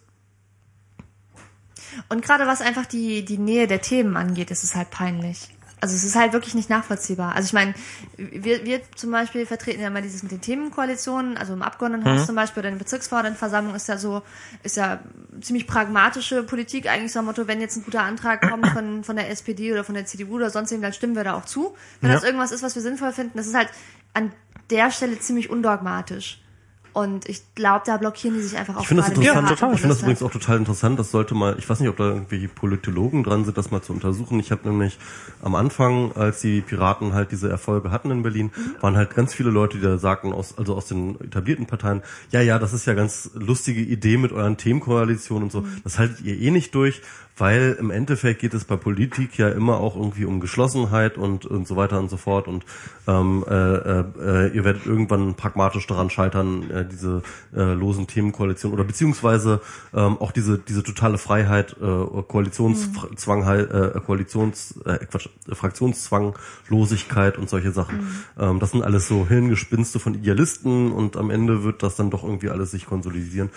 Ich würde mal gucken, ob da irgendwie in dieser Richtung schon was passiert ist im Abgeordnetenhaus oder in ähm, oder in BVVs, ob da tatsächlich mittlerweile so eine Art Koalition, äh, äh, äh, Fraktionsdisziplin existiert oder, naja, oder also es, es sich ist, da was verändert es hat. sich ein bisschen was verändert, es hat sich vielleicht ein bisschen was eingeschliffen oder so, aber eben nicht aus aus dogmatischen, sondern aus pragmatischen Gründen. Das ja klar, ja, das war ja die, ganz, die genau, es ist ja genau, also dieser ganz logische Punkt, dass du sagst, du bist in irgendwie ein, zwei, drei Themengebiete total reingearbeitet. Mhm. Von den anderen Sachen hast du keine Ahnung, die kriegst du nur aus der Ferne mit. Mhm. Und dann sitzt du in einer Fraktionssitzung und dann sagt dir der der der Fachexperte oder Fachpolitiker aus deiner Fraktion sagt und hier stimmen wir für den Antrag von denen und denen, weil das ist sinnvoll. Ich habe das nachgeguckt, das ist äh, stimmt mit unserem Programm überein und sowieso, ich habe davon Ahnung, das ist gut, wir wollen das auch. Du hast keine mhm. Ahnung, dann sagst du, wird schon stimmen. Ich vertraue dir, du hast bisher gute klar. Arbeit gemacht, alles klar, und dann stimmst du auch dafür, wenn der dir sagt, dass du dafür stimmst. So. Also ich meine, du kannst dich immer noch enthalten und kannst sagen, ich habe keine Ahnung oder so, aber tendenziell ist es, ist es auch so eine Vertrauensbasis, die, die da entsteht wenn du länger zusammengearbeitet hast mit Leuten in der Fraktion, dann weißt du ja auch, wem, wem du da vertraust in seinem Urteil und, und Das ist Arbeitsteilung. Das, das ist Arbeitsteilung und, ja, das und okay. da, da entsteht okay. sowas. Aber der Punkt das ist, ist keine, keine erzwungene Disziplin. Genau, das ist der ne? Punkt. Also. Das ist, das ist der Punkt, den ich machen wollte. Es ist halt keine erzwungene Disziplin. Es ist halt nicht so, ey du Arsch, wieso hast du jetzt nicht dafür gestimmt? Äh, was fällt dir eigentlich ein? Dafür kriegst du jetzt erstmal verhauen hinter verschlossener Tür oder so. Ähm, weil das, das spielt halt keine Rolle. Das ist nicht der Punkt. Das ist einfach ein pragmatisches Ding und es kann trotzdem bei jeder Abstimmung wieder anders sein, wenn ich doch das Gefühl habe, ich bin da selber genug informiert in einem Themengebiet, dann auch abweichend abzustimmen oder nicht abzustimmen oder wie auch immer, das irgendwie so zu machen. Und gerade das mit den Themenkoalitionen, das funktioniert wirklich immer noch ganz gut, weil wenn du wirklich was durchbringen willst und sagst hier, das ist sinnvoll, irgendwo müssen die Mehrheiten ja herkommen und da ist mit, mit, mit allen Parteien, die da im AGH sitzen oder im BVV, es sind schon die verschiedensten Anträge durchgebracht worden. In den Bezirksverordnetenversammlungen ist es ganz interessant, da hängt es auch immer ein bisschen davon ab, wie da die Konstellationen jeweils sind. Also zum Beispiel in Neukölln oder Friedrichshain-Kreuzberg, ähm, Friedrichshain-Kreuzberg vor allem ist halt die, die CDU total bedeutungslos Das ist halt so, so eine ganz, ganz kleine bedeutungslose ganz kleine bedeutungslose Fraktion und die auf die kannst du halt echt scheißen und du musst halt echt gucken, mit wem du dann stattdessen Mhm. deine deine Mehrheit zusammenholst und wen du überzeugen musst und so und dann gibt's wiederum andere Bezirke, wo dann die Piraten sagen, na ja, ähm, hier gerade irgendwie da unten am Rand, keine Ahnung, in weiß nicht, wie es in Charlottenburg aussieht oder in Reinickendorf oder oder Alles ganz furchtbar schwarz. Also- ja, und genau, und dann müssen die da auch mal was mit der CDU zusammen machen und dann in den Ostbezirken natürlich mit den Linken zusammen und so und aber es ist halt wirklich fallabhängig und ich finde das immer noch sehr erfrischend. Und wenn ich mir jetzt, das, das bestätigt mich eigentlich in, in diesem Ansatz von uns, wenn ich mir jetzt angucke, wieso kriegen die es jetzt nicht hin, da eine linke Regierung zusammenzustellen? Einfach wegen diesem Dogmatismus, wegen diesem, wir als SPD sind uns zu fein, die Linken mit dem Arsch anzugucken. Obwohl man sagt, jeder, der ein bisschen gesunden Menschenverstand hat und sich anguckt, wie nah oder weit die, Term die Themen voneinander entfernt sind, kann auch sagen, ganz ehrlich, es ergibt überhaupt keinen Sinn.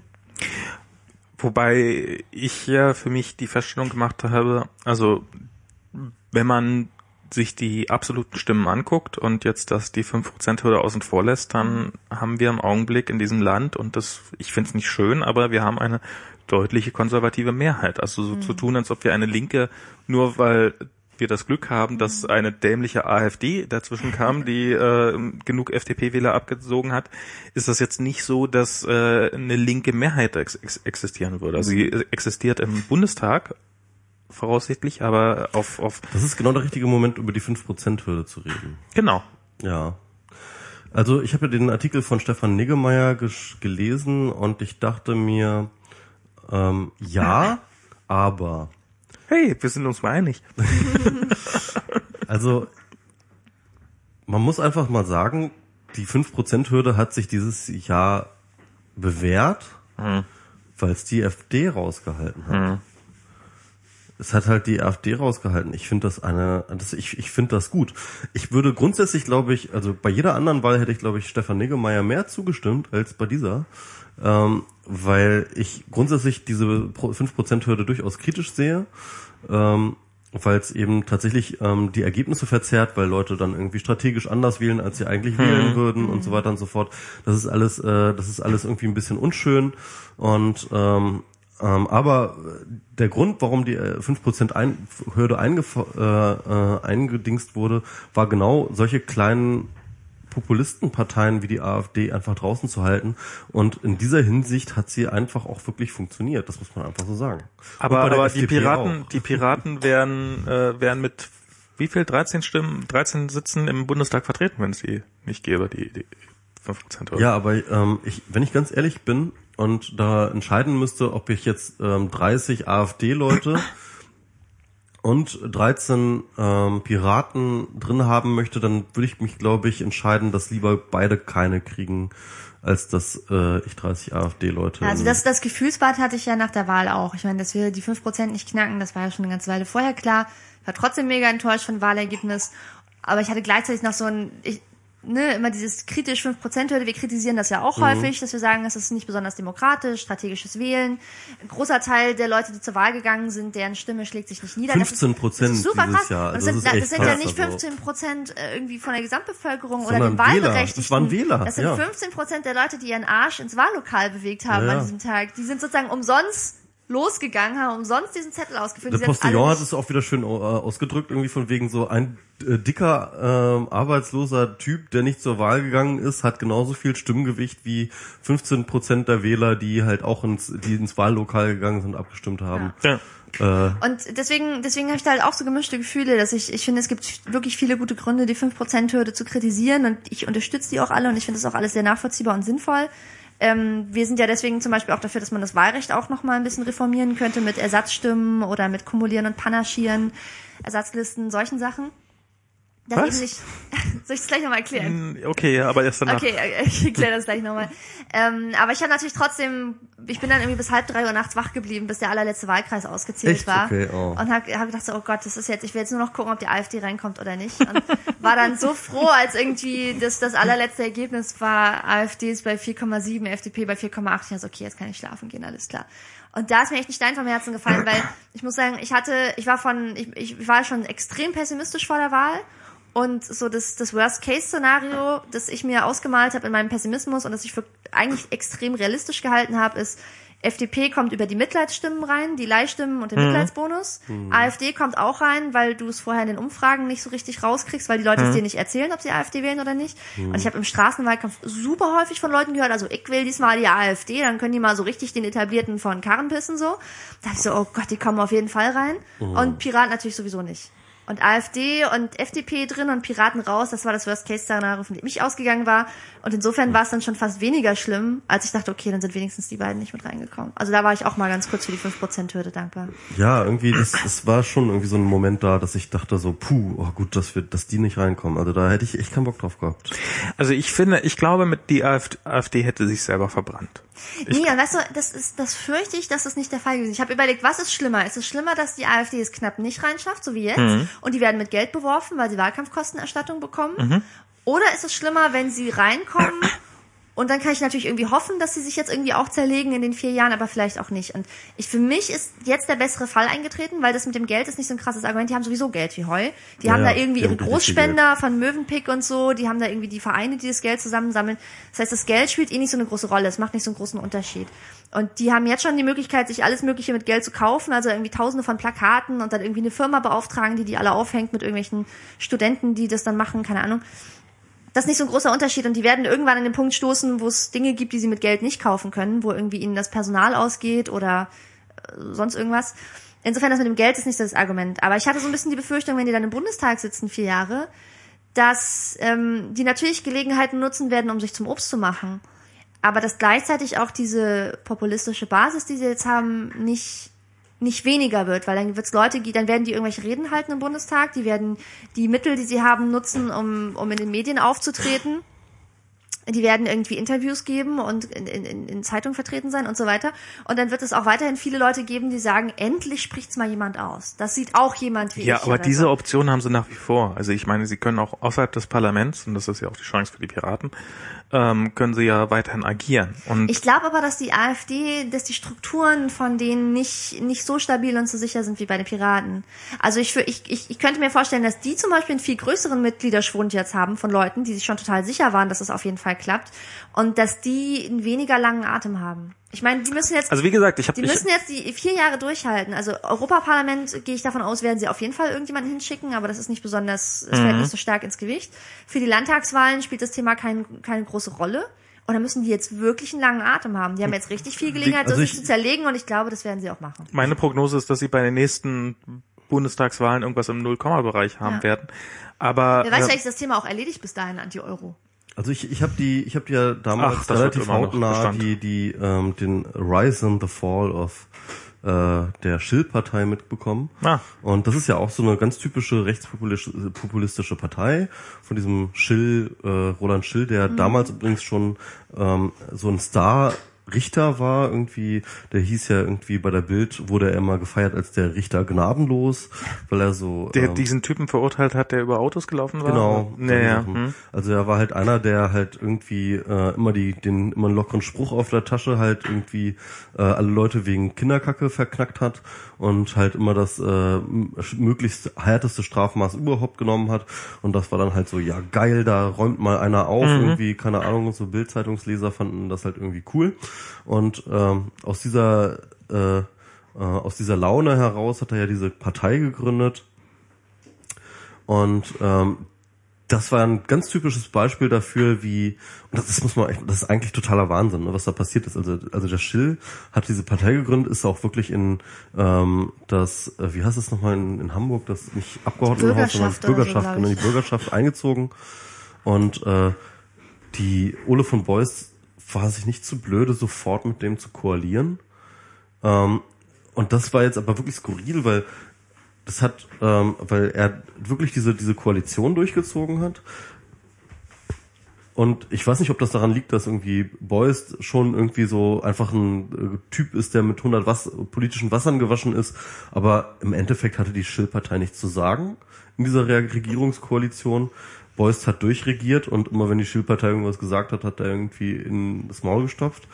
Äh, die waren dann halt untereinander sehr zerstritten, war halt dann auch irgendwie nicht so richtig.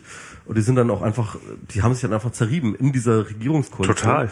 Und das Krasse war aber dann wirklich, dass Beuys ohne einen politischen Kratzer aus dieser Sache rausgekommen ist. Ja, also er hat mit dieser, er, also Aber das hätte ich Merkel jetzt genauso zugetraut, ehrlich gesagt. Ja, das, das würde ich auch sagen. Aber ich meine, sieh mal, ne? Ähm, das hat sich auch schon die, das hat, das, das hat sich auch schon der Hindenburg gedacht. der ist ja so. Uiuiuiui. Und dann ist sein Zeppelin abgestürzt. Ja, Mann, ohne Scheiß. Ich meine, ey, so halt irgendwie, guck mal. Nee, das ist wirklich das, was das Narrativ, das vorherrschte damals, das war ja irgendwie so dieser Hitler, der, ähm, ach, der, der, der kann ja eh nichts. Die, die werden, wenn, sobald die gewählt werden, die werden sich sowieso nur zerlegen. Die, die können doch nix, ja. Und das weißt du nämlich vorher nicht. Und deswegen, ich, deswegen hatte ich nämlich auch Angst davor, dass die AfD reinkommt. Weil ich, hab, You ich, hätte never mich, ich know. hätte mich nicht darauf verlassen, dass sie sich im Bundestag zerlegen. Aber jetzt außerhalb des Bundestages bin ich mir, da habe ich das Gefühl, da spielt die Zeit auf jeden Fall für uns.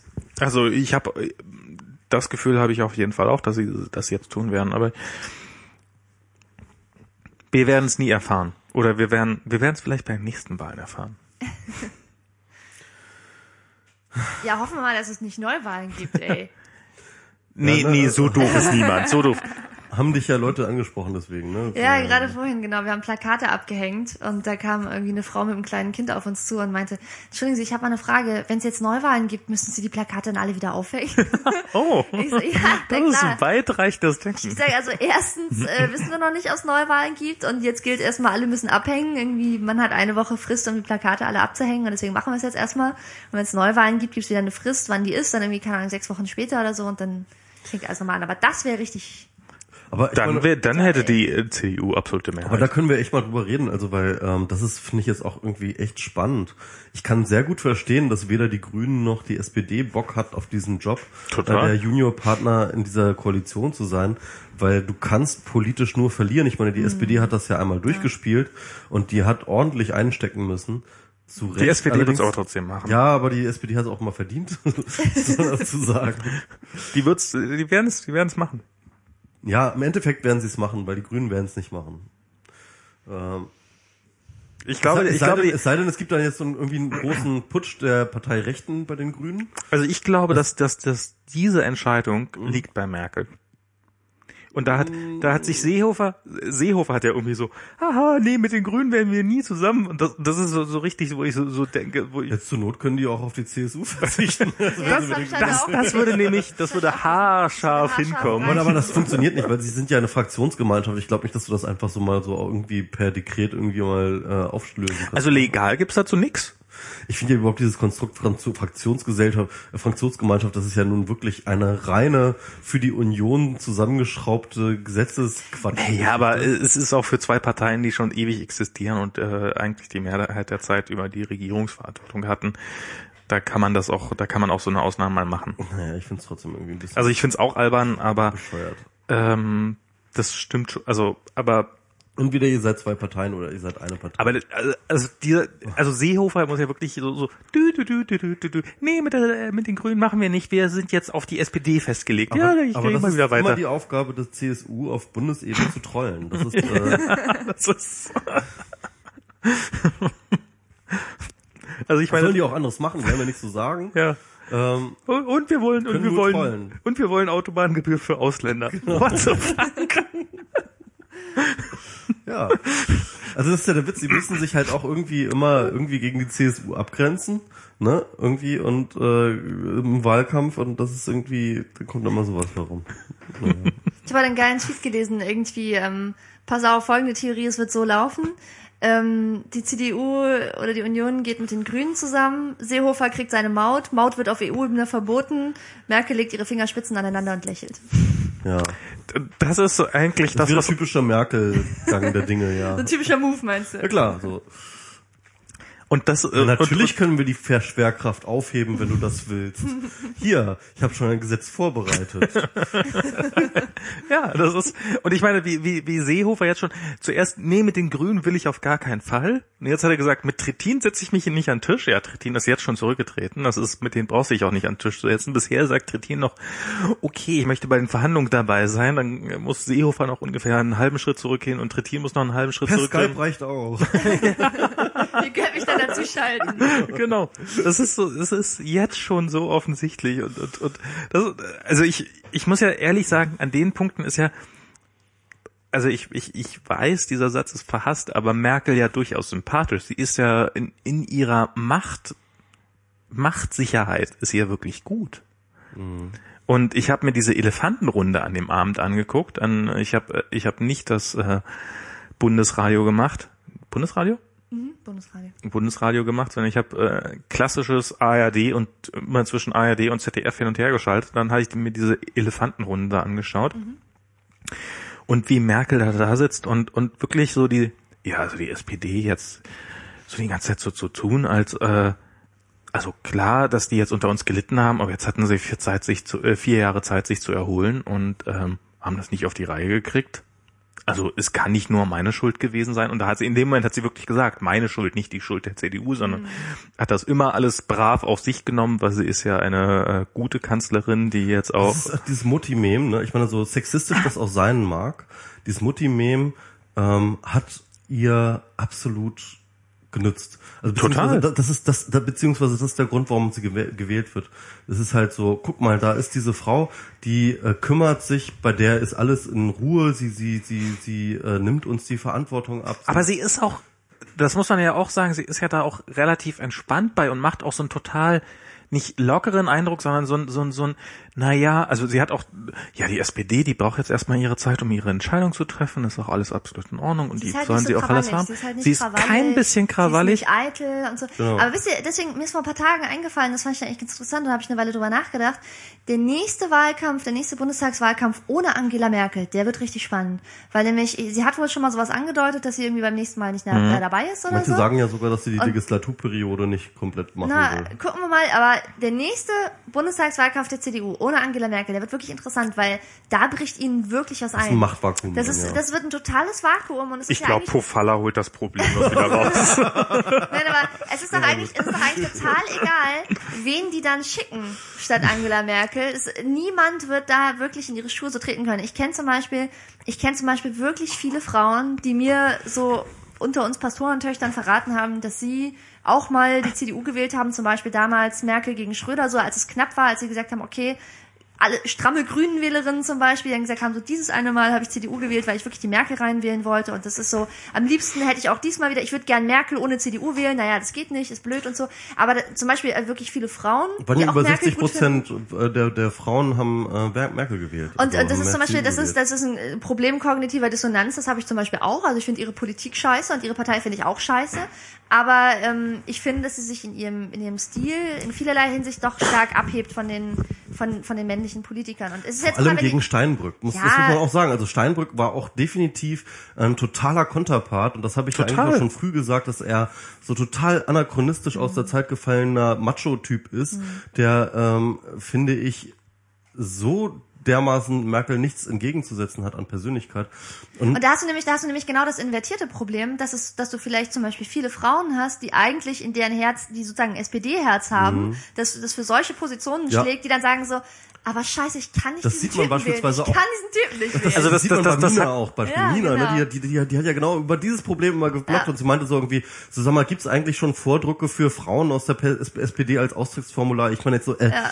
also weil sie wirklich, äh, sie ist wirklich, glaube ich, von ganzem Herzen Sozialdemokratin Ja, und sie hat ja, so genau. unglaublich gehadert mit diesem Wahlkampf und mit Steinbrück und dem ganzen Scheiß. genau. Aber genauso, also es, als wir aus dem Urlaub zurückkamen aus Norwegen, ich saß auf dem Flughafen von Tegel, äh, also auf dem, im Taxi von Tegel nach äh, zu unserer Wohnung und draußen waren die SPD-Plakate und ich habe so und es war für mich plötzlich so absolut klar, ich kann diesen Steinbrück, ich will nicht, dass der am Wahlabend sitzt und frohlockt, dass er jetzt Kanzler wird.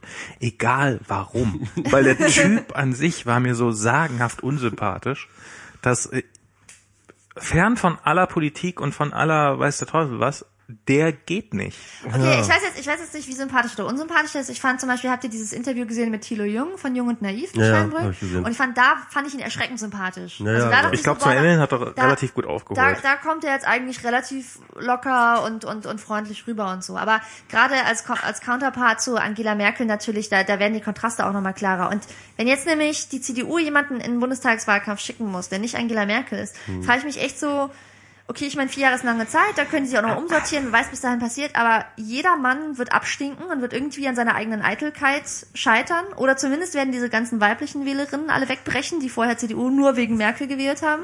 Die sind dann alle erstmal weg, die können sich dann umorientieren, ob sie jetzt eine andere Partei wählen oder ob eine andere Partei eine coole weibliche Spitzenkandidatin hat oder was auch immer. Ähm, die können sich dann alle umsortieren. Und ich meine, gut, selbst wenn die CDU jetzt sagen würde, wir müssen wieder eine Frau hinschicken. Erstens, wen sollen die nehmen? Christina Schröder. Ich glaube, die ist zu Die jung. ist ja weg auch. Also erstens ist die zu Nee, jung. ist doch immer noch ja, die da. macht jetzt halt erstmal Ja, Familienurlaub. jetzt aber, das Olo. aber Das ich glaube, die ist, die ist der großen konservativen Parteibasis einfach ein bisschen zu jung und zu Ich quietschig glaube, noch. die hat auch nicht genug drauf auf dem Kasten. Nee, hat sie auch nicht. Sie ist, der, sie ist nicht Ja, aber also wie lange hat Merkel, also ich meine, wie, wie stand Merkel, was am auf dem- Anfang da? Merkel hat was auf dem Kasten. Doch, die hat das Talent. Hat man der das von vornherein, also Nee. ja, das Ja, heute genau, sieht man das. Das ist wirklich interessant. Also ich meine, ich habe letztens äh, mich, äh, äh, weil ich mich auch wieder mit dieser Bundestagswahl von 2005 nochmal beschäftigt habe, mir diese Elefantenrunde, diese legendäre mit Schröder, wie er da so rumgepöbelt hat, ja. Wer soll denn da eine Koalition bilden? Das war die?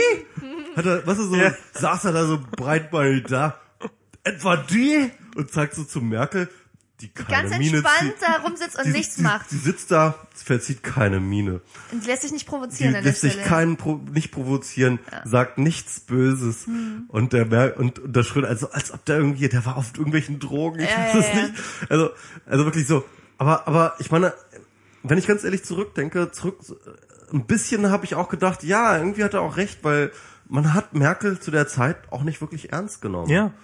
Ich weiß gut, nicht, ob ist das da, war die, ist die da damals- reingewachsen, sie ist da reingewachsen, aber wie du schon gesagt hast, die Elefantenrunde hat bewiesen, dass sie das Gespür an der Stelle schon hatte. Und Christina Ja, ja, klar. Schröder zum Beispiel ist zu jung, also für die konservative Parteibasis, die ist zu quietschig und auch wie alle anderen CDU-Frauen, glaube ich auch, ähm, ist sie auch insgesamt zu kontrovers. Also sozusagen die im, im, im Gegensatz zu Merkel hängen sich die anderen CDU-Frauen immer bei irgendwelchen Themen relativ weit aus dem Fenster und machen da irgendwelche Kontroversen auf oder sind so Ja, aber Merkel, als sie, als, als Merkel noch Umweltministerin war, hat sie sich auch relativ kontrovers aus dem Ich Fenster muss ja auch gehängt. sagen, dass die Ursula von der Leyen in meinen Sympathiewerten nach den Netzsperren, äh, bei dem alles, was sie gemacht hat, echt extrem äh, gestiegen ist. Ne? Also Was? ja, ja, also die hat eine super Politik gemacht danach in vielerlei Hinsicht. Meinst du das gerade ironisch? Nein, ich meine das wirklich ernst. Okay, was meinst du jetzt? Äh, Familienpolitik hat Ja, sie ganz allerdings. großartige Dinge gemacht und sie war auch bei allen Naja, CDU-internen Debatten meistens auf der richtigen Seite, auch wenn sie nicht immer gewonnen hat. Aber ist auch egal, ist eine andere. Aber, Ich mal, muss aber, mal kurz trotzdem, auf Klo. aber trotzdem, trotzdem wird auch die, ähm, auch die von der Leyen ist, ist nicht konsensfähig genug, Nee, nee, die um, ist um auch da nach vorne genau. geschickt zu werden. Aber das ist ja der Witz. Also ich, ich finde ja auch, ähm, was Merkel, und das muss man ja auch nochmal zugutehalten, und so, wie das ob man Lobgesang hier auf Merkel jetzt hier anstimmt. Also sie hat ja da tatsächlich extreme Bemühungen gemacht, äh, die ähm, CDU zu ähm, äh, zu erneuern und Mhm. äh, äh, progressiver zu machen in verschiedenen Hinsichten. Da, wenn man sich das überlegt, also ähm, von vor vier Jahren und zu heute, das, sind, das ist wirklich in vielen Positionen eine komplett andere CDU. Das merkt man immer nicht, weil das immer so in ganz kleinen Schritten Genau, passiert das ist. Aber wenn man mal, wenn man mal einen großen Ja. Blick zurück macht und sagt, okay, was die das CDU liegt- heute vertritt und was sie damals vertreten Und hat, das schon liegt auch vor krass. allem daran, ich glaube, Merkel arbeitet extrem über ihr Netzwerk, dass sie halt guckt, Mhm. dass halt die richtigen Leute an die richtige Position kommen. Und ich glaube, Ursula von der Leyen und auch die Schröder und auch ähm, äh, äh, äh, andere Leute, ähm, die dort in dieser in die, in die Partei nach vorne gekommen sind, sind da hingekommen, weil Merkel das wollte. Mhm. Und äh, über diese Personalpolitik hat sie halt ähm, die Themen verteilt. Ich glaube, sie würde nie selber nach vorne gehen und sagen, ähm, ich habe jetzt progressive Position A zu irgendeinem Thema, aber sie hat dann halt immer Ah, meinst du, irgendwie sie hat das delegiert Leute. und aufgeteilt Genau. und hat gesagt, Ja. ähm, hier erneuern wir mal in dem Themenbereich, in dem wir da Genau. jemanden hinschieben, der das macht. Genau. Und Dann muss sie aber auch nie dafür haften, weil wenn es irgendwie schief geht, äh, so ein Projekt, dann wird irgendjemand anders abgesägt und dann ersetzt sie halt zwei so, Schachfiguren. so ist das, genau. Und beziehungsweise es wird sich dann auch verteilt. Ich glaube, es geht dann auch darum, dass es verteilt ist. Ja, dann macht mal die eine die eine progressive Position und die andere die andere Position, pro- progressive Position. Dann wird mal, kriegt mal sie einen kleinen Shitstorm ab, kriegt mal die einen kleinen Shitstorm ab und dann aber irgendwie ähm, kann man das so schrittweise iterieren. Und äh, das muss man sagen, das ist ein Projekt, das Merkel dort gemacht hat in der CDU, das äh, sich durchaus sehen lassen kann. Ähm, ja, also ich bin nicht einverstanden mit der grundsätzlichen Politik von Merkel, die sie gemacht hat. Ich habe jetzt aber auch nicht so viel, wo ich jetzt sagen würde, oh Gott, das war jetzt irgendwie äh, äh, das Schlimmste der Welt oder so etwas. Ähm, da hat sie sich ja auch extrem zurückgehalten. Ähm, selbst mit der FDP äh, hat die hat sie ja auch gut im Zaum gehalten, was beispielsweise soziale Einschnitte, was beispielsweise Steuersenkungen und so weiter und so fort. Da hat ja die FDP viel von ihrem Wahlprogramm überhaupt nicht umsetzen können. Mhm. Also ich hab äh, das, das das Problem ist halt, dass ich wirklich sage, ich bin nicht für Merkel. Ich würde gerne jemand anders haben, aber ich äh, im Großen und Ganzen sehe ich das tatsächlich auch wie ein Großteil der Bevölkerung, dass ich sage, ähm, die Schicksale des Landes sind jetzt nicht in den allerschlechtesten Händen. Mhm. Ähm, und was, was da zum Beispiel auch interessant ist, ich habe irgendwie vor einer Woche oder irgendwann, oder noch ein bisschen kürzer her, einen Artikel gelesen, ich glaube beim Cicero, und da war so eine Zusammenstellung daraus, was in der Auslandspresse geschrieben wird über den Wahlkampf. Mhm. Und das war eigentlich ganz interessant, so mal diese Außenperspektive zu sehen, weil wir natürlich auch sehr in unseren eigenen Filterbubbeln oder so immer im eigenen Saft braten und man hört immer die gleichen Meinungen und ist sich einig, dass die CDU total scheiße ist und Überwachungskacker und ausländerfeindlich und alles und das stimmt auch. Und es war dann ganz schön interessant, irgendwie zu sehen, nach was für Kriterien im Ausland das dann bewertet wird. Und dann hast du da irgendwie Zeitungsartikel aus Dänemark und Schweden und Frankreich und England und USA und Südafrika und Italien und keine Ahnung. Und ähm, die sind dann alle der Meinung, dass äh, Angela Merkel ganz toll ist und dass auch eine große Koalition ganz super wäre. Und die sagen dann, naja, große Koalition wäre deswegen ganz toll, weil dann könnte Angela Merkel weiter irgendwie mit ihrer, mit ihrer strengen Hand Europa fest zusammenhalten. Weil sie hat ja schon bewiesen, dass sie das kann. Und es wäre gut, wenn die SPD dabei ist, weil von der erhoffen sie sich dann im Ausland, dass die so ein bisschen diese, diesen sehr strengen Sparkurs so ein bisschen aufweichen. Mm, also im Prinzip okay. weiterhin strenge und solide Europapolitik von Angela Merkel mit so ein ganz kleines bisschen netten Puderzucker obendrauf von der SPD. Und das ja. fand ich ganz schön interessant, dass sie das im, dass sie das im Ausland zu sehen. Also ich, ich kann, glaube ich, nachvollziehen, also rein, rein, äh, rein machtpolitisch ist, glaube ich, nachzuvollziehen, dass äh, erwartet wird, dass von Deutschland so eine gewisse mhm. ähm, Führungsrolle in Europa ja, genau. angeht, äh, weil es einfach die größte Wirtschaftsmacht mhm. ist und wir haben eine Wirtschaftskrise und da muss dann einfach ähm, das hat ja auch George Soros mal wirklich schön gesagt, dass im Endeffekt ähm, Deutschland jetzt entweder äh, soll muss jetzt die Führungsrolle übernehmen oder einfach austreten, mhm. weil äh, Deutschland ist eigentlich der Herd. Äh, das ist der Witz, ne, dass Deutschland der Herd eigentlich dieser ganzen Eurokrise ist durch seine äh, eigene Austeritätspolitik und ähm, und äh, damit seine seiner äh, sag ich mal erdrückenden wirtschaftlichen Dominanz, die wir äh, mhm. in diesem Euroraum ausfüllen. Aber ähm, davon mal abgesehen, ähm, ist natürlich der Kurs, den äh, Merkel dort fährt. Ähm, und ich frage mich immer, inwiefern das auch ein politischer Kurs ist. Also sie ist ja ähm, bekannt für ihre Aus Austeritätspolitik in Europa zu sagen, ähm, wir müssen jetzt den Sparkurs für Griechenland und für Spanien und so weiter und so fort mhm. irgendwie ganz, ganz hart durchdrücken. Ähm, ich frage mich, inwiefern das äh, dann auch Wahlkampf ist in Form von ähm, wir müssen jetzt den Deutschen das Gefühl geben, dass sie jetzt nicht irgendwie für die griechischen Schulden zahlen müssen, mhm. ja, irgendwie von wegen. Aber im Endeffekt weiß eigentlich jeder, der sich so mit den ökonomischen Problemen auseinandergesetzt hat, nein, eigentlich müssen wir jetzt nur mal kurz für die Griechen gerade stehen. Mhm. Punkt. Und dann ist eigentlich auch wieder alles gut, weil die Griechen sind jetzt auch nicht die Mega-Ökonomie, die jetzt, äh, die uns jetzt äh, alle in, in Niedergang reißen wird. Das werden wir schon alle überleben. Wir werden vielleicht irgendwie alle so ein bisschen den Gürtel enger schnallen müssen für kurze Zeit, aber im Endeffekt ist das alles tragbar. Ähm, und äh, das Problem ist halt, glaube ich, einfach die Vermittelbarkeit. Ja, also die Bildzeitung hat da ja entsprechend viel Vorleistung gebracht in Form von ja, diese äh, faulen Griechen und hier und da und ja. äh, das geht ja gar nicht, dass wir jetzt für deren Schulden zahlen müssen. Das war der so. Grund, warum ich so Angst hatte, dass die AfD so ab, genau. ab, abrechnen könnte, weil, weil ich dachte, der Boden ist schon da. Genau. Das, das, was die Leute und, eh schon und, und ich bin jetzt haben. übrigens auch der Überzeugung, dass, ähm, also ich glaube wirklich, dass vieles von dem, was Merkel dort gemacht hat, ähm, auch politisches Wahlkampfkalkül war, zu sagen, ja, wir können jetzt hier nicht mit den großen äh, Hilfspaketen in Richtung Griechenland äh, reinmarschieren, wenn jetzt gerade Wahlkampf ist, weil das wird uns die Wählerschaft äh, nicht verzeihen und die AfD halt nur groß machen. Mhm. Und ähm, dass jetzt wenn jetzt die Wahl gelaufen ist, dass jetzt halt irgendwie eigentlich die richtigen großen Euro, Euro-Maßnahmen gerade getroffen werden. Und die werden, die müssen ja getroffen werden. Das ist ja immer noch ein sehr drängendes Problem. Mhm. Naja, ich bin gespannt, was nach Merkel kommt und ich glaube, dass es da, also ich habe auch mich auch schon mit Leuten unterhalten, die gesagt haben, also so bitter jetzt der, der Kater bei den Linken ist nach dieser Wahl, mit, mit, was du schon gesagt hast, mit der konservativen Mehrheit und so. Ähm, es gibt auch Leute, die hoffen jetzt, dass es halt dann wieder einen Backlash gibt. Also nach Motto, jetzt finden alle Merkel super und konservative Politik und so und irgendwann haben sie dann vielleicht auch einfach mal die Schnauze voll.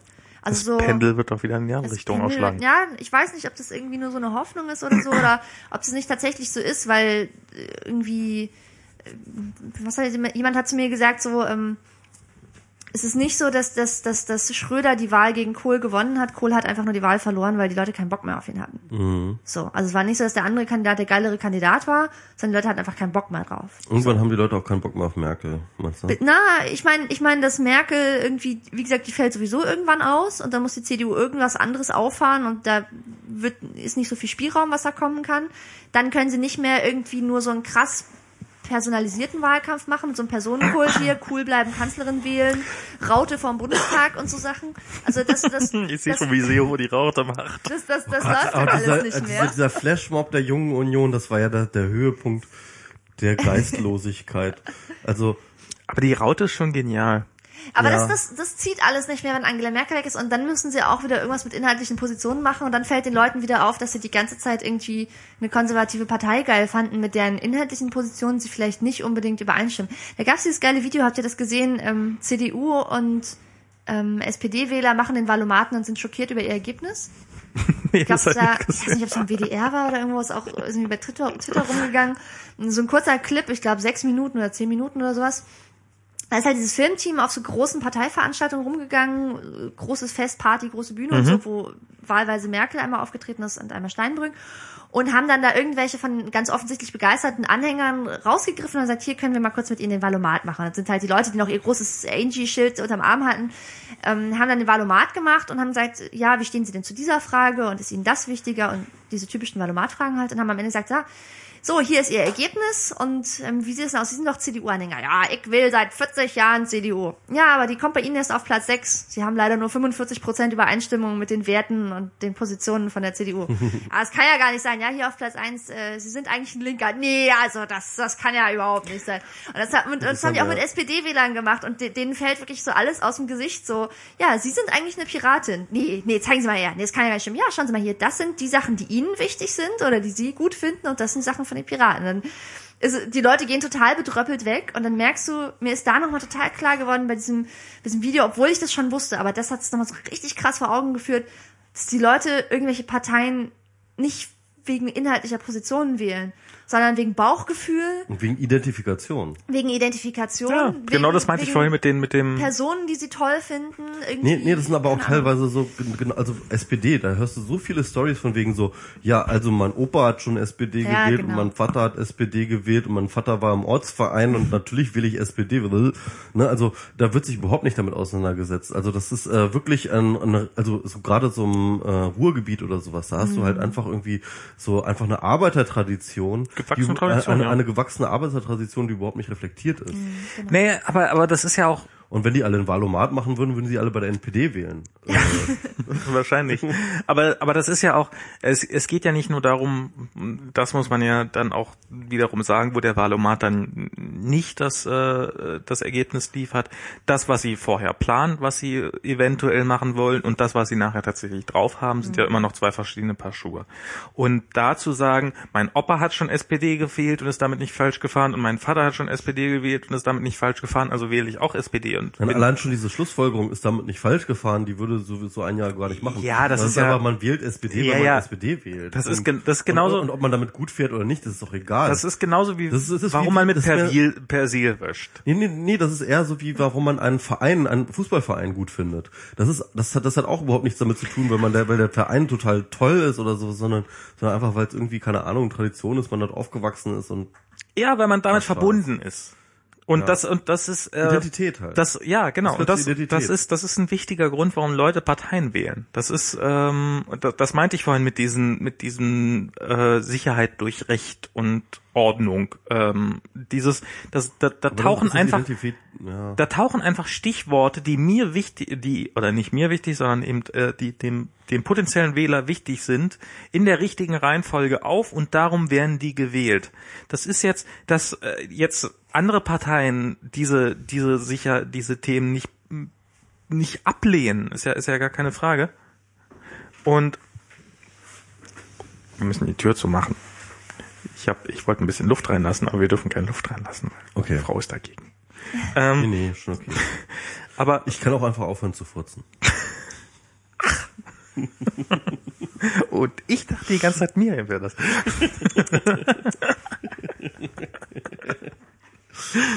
nee. Nochmal ein. oh, was für ein schöner. Ja, auch noch Wodka.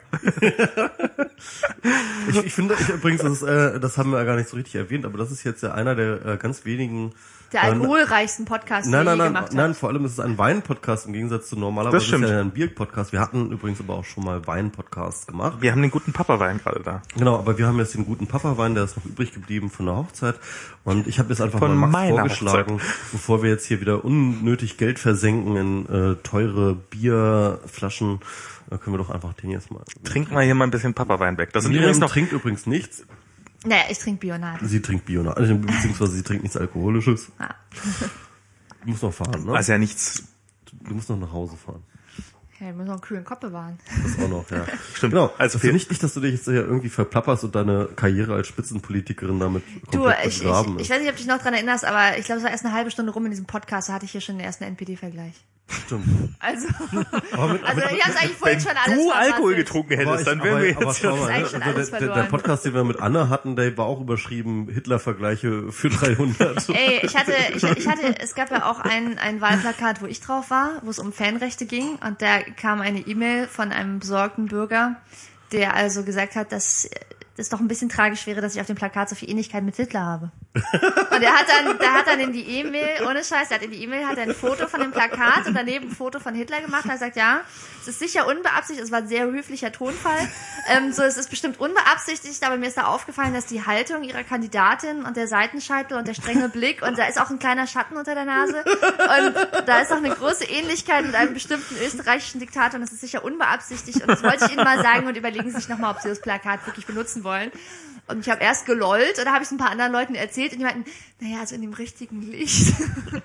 Aber das, ist, aber das ist auch echt Okay. schwer. Ich habe bei, bei das hat das hat Bulldog jetzt getwittert. So, wenn man bei iOS 7, wenn man da ein Update von der App runterlädt, dann ist da in der Mitte dieser Stopp-Button, der so ein bisschen, also so so dieses Stopp-Quadrat, was so ein bisschen aussieht wie wie wie das Hitler-Bärtchen und außenrum ist halt die, also der der der Kreis wird so zu so einem Progress-Bar und der sieht dann bei ungefähr 11 Prozent sieht er aus wie eine Hitlerfrisur. Also das ist, ähm, das Things ist, that look like Hitler. ja, Also, das ist, äh, der, der Progress Bar bei iOS 7 beim App-Download. Das ist, äh, es ist leider so. aber, äh, Welches aber- Plakat war du? Was, aber- stand- was stand da drauf das- auf deinem Plakat? Äh, Menschenrechte enden nicht am Stadiontor. Da ging es um Fanrechte von, von Fußballfans. Finde ich sehr gut. Ja, mir sind ja Fußball, egal. Ähm, wollen wir diese Debatte nicht auch schon wieder aufhören? Aber ähm, nee, was ich, was ich sagen wollte, du bist mir ja politisch äh, das erste Mal aufgefallen bei Als irgendeinem Hitler Parteitag. Genau. Nee, nee, tatsächlich bei, bei einem Welche Partei- Frau fällt mir jetzt bei, ein, die so ein bisschen aussieht wie Hitler? bei einem Parteitag, ich glaube, das war in einer Sportpalast und du hast eine Rede gehalten. Nein. nein, nein, nein. Wollt ihr das totale Netz? Nein, nein, nein, nein. Ich wollte das ganz anders. Es war natürlich trotzdem eine Halle, aber ihr habt irgendwie ähm, halt, äh, wie ihr das ja mal macht, und auf euren Parteitagen halt irgendwie eure Punkte halt irgendwie durchexerzieren und dann gibt's eine Abstimmung und dann wird dann nochmal irgendwie Enthaltung und dies und jenes. Das muss halt alles moderiert werden. Und ich habe ja immer einen riesen Respekt vor diesen Leuten bei den Parteitagen, die das moderieren. Und ähm, einen ganz besonderen Respekt hatte ich halt, als du das gemacht hast. Da habe ich dich da gesehen und dachte mir, äh, wow, äh, die Miriam, die macht das ja mit einer so unglaublich ruhigen, ähm, professionellen Souveränität, die gleichzeitig aber auch eine Autorität ausstrahlt, äh, die ähm, in diesem Moment auch komplett unhinterfragbar ist. Ähm, und ich glaube, ich habe damals dann auch getwittert. Du so, hast, ich erinnere mich noch an den Tweet. Ich Ich glaube, es war in. Bochum. Du hast Ja. wieder irgendeinen ganz reizenden Tweet Genau, ich, geschrieben. ich habe ich hab dann geschrieben so, also von Nujum würde ich mich auch re re regieren lassen wollen. ja, ich erinnere mich. Ähm, weil, weil, weil, weil ich gleichzeitig so das Gefühl hatte, so, okay, da ist jemand, der irgendwie ähm, auf eine sehr, sehr ruhige, sachliche Art irgendwie mit den Themen umgeht und gleichzeitig halt so eine, so eine natürliche Autorität ausstrahlt. Ähm, und und äh, das war einfach so, so, so ein Gefühl, wo ich dachte so, okay, äh, das ist so Leadership oder sowas. Ja, also ähm, Okay, ich- du hast jetzt gerade Leadership hier zugesprochen. Ma, ma, Mach doch mal so kurz. deswegen, deswegen Hitler, ne? Also Mach doch mal so- ich sagen so, also du wärst so mein Führer. Ähm, aber mach doch mal so eine kurze eine Neujahrsansprache, genau. Nee. wo du die die Sorgen der Bürger aufnimmst, aber trotzdem die Zuversicht für das neue Jahr. Das Problem ist, ich rede immer gerne nur dann, wenn ich wirklich was zu sagen habe. Und so inhaltsleeres Geblubber ist nicht so mein Style. Ja, damit bist du jetzt in der Politik jetzt wirklich mal am falschen Platz. Ja, dann muss, ich- muss ich da nochmal, muss ich da noch mal Da musst du nachrüsten, glaube ich. Ja, Da musst du mal nachrüsten. oder mal umschwenken. Nee, vielen Dank. Das, das, das, das ehrt mich sehr. Das freut mich sehr. Genau. Das war ganz interessant. Ich habe das, dieses Versammlungsleitung machen oder moderieren oder so. Ähm, ich wusste gar nicht, dass ich das überhaupt kann, bevor ich zu den Piraten gekommen bin. Und man kann das natürlich auch lernen, so wie alles. Ich habe auch zum Beispiel auch schon Workshops gemacht, ähm, Versammlungsleitungsworkshops, um Leuten das dann beizubringen, damit es mehr Leute gibt, die diese Fähigkeit haben und wir nicht nur so eine kleine Gruppe von Leuten haben, die dann ständig rumreisen und Veranstaltungen moderieren müssen. Also man kann es natürlich auch lernen, aber es gehört, glaube ich, auch einfach so ein bisschen Gespür dazu oder so. Und ich habe halt vorher nicht gewusst, dass ich das hab und dass ich das kann. Und Das Ja, also, also vor allem, also, also ich glaube, es geht, also wenn ich das jetzt bei dir beobachte, wie ich das bei dir beobachtet habe, es geht darum, relativ klar und bestimmt zu sagen, was jetzt ähm, Sache ist, dabei selber auch keine Fehler zu machen, sich zu verheddern oder irgendwie unsicher zu werden. Ja, also dass man, man muss, äh, also ich glaube, das ist ganz wichtig, dass man das Gefühl haben muss, derjenige, der dort oben sitzt, hat den Überblick und weiß, was er tut. Und ähm, äh, ja, und dabei halt, ja, das ist dann auch eine Frage von Aura. Ich glaube, das kann man dann auch irgendwie nicht mehr so richtig rationalisieren. Also das ist dann halt irgendwie äh, so eine Souveränität auszustrahlen, dass es dann irgendwie darüber kommt, dass man ähm, das Gefühl, also das hat natürlich damit auch mit Kompetenz zu tun, so ein bisschen vielleicht Gelassenheit durch Kompetenz. Ne? Gelassenheit.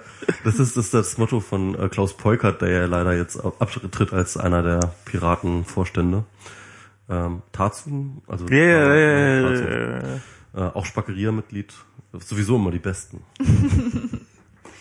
Besten der Besten. Genau, wie ist jetzt eigentlich, wie hat die Spackeria bei der Wahl abgestimmt? Ja, also Klaus Peukert will nicht mehr wieder antreten. als äh, Vorsitzender. Und das war's, damit sind alle schon mal weg. Für den Vorstand.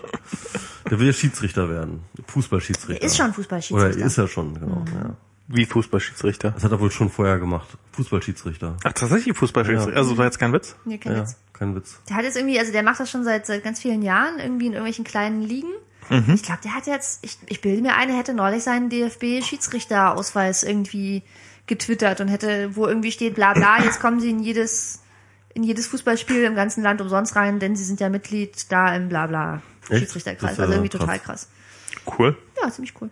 Der hat ja bei der Open Mind auch diesen Vortrag gehalten, äh, was, Habe ich leider verpasst. was ich von mir selbst als Politiker, was, was ich von mir selbst gelernt habe, wo Politiker sein und Schiedsrichter sein irgendwie Parallelen haben. Irgendwie sowas, ja. Ich habe es leider verpasst. Ich, ich glaube, es war auch eher ein Thema, das sich eher so als Abschiedsding an die Piraten richtete und ich hätte mich da, glaube ich, eh nicht so richtig ähm, gefühlt. Haben wir's? Wollen wir noch irgendwas über irgendwas reden? Ähm, oder haben wir die Bundestagswahl? Ich frag mal den Chat, ja? Frag mal den Chat, ja? Kann ich ja noch kurz sagen, hier dieses, ähm, was da auch noch so eine Parallele war, Wir haben noch zu wenig über dich überhaupt persönlich geredet. Ähm, willst du am Ende nochmal verraten, wer ich bin? Ja, du solltest eigentlich nochmal verraten, wer du bist.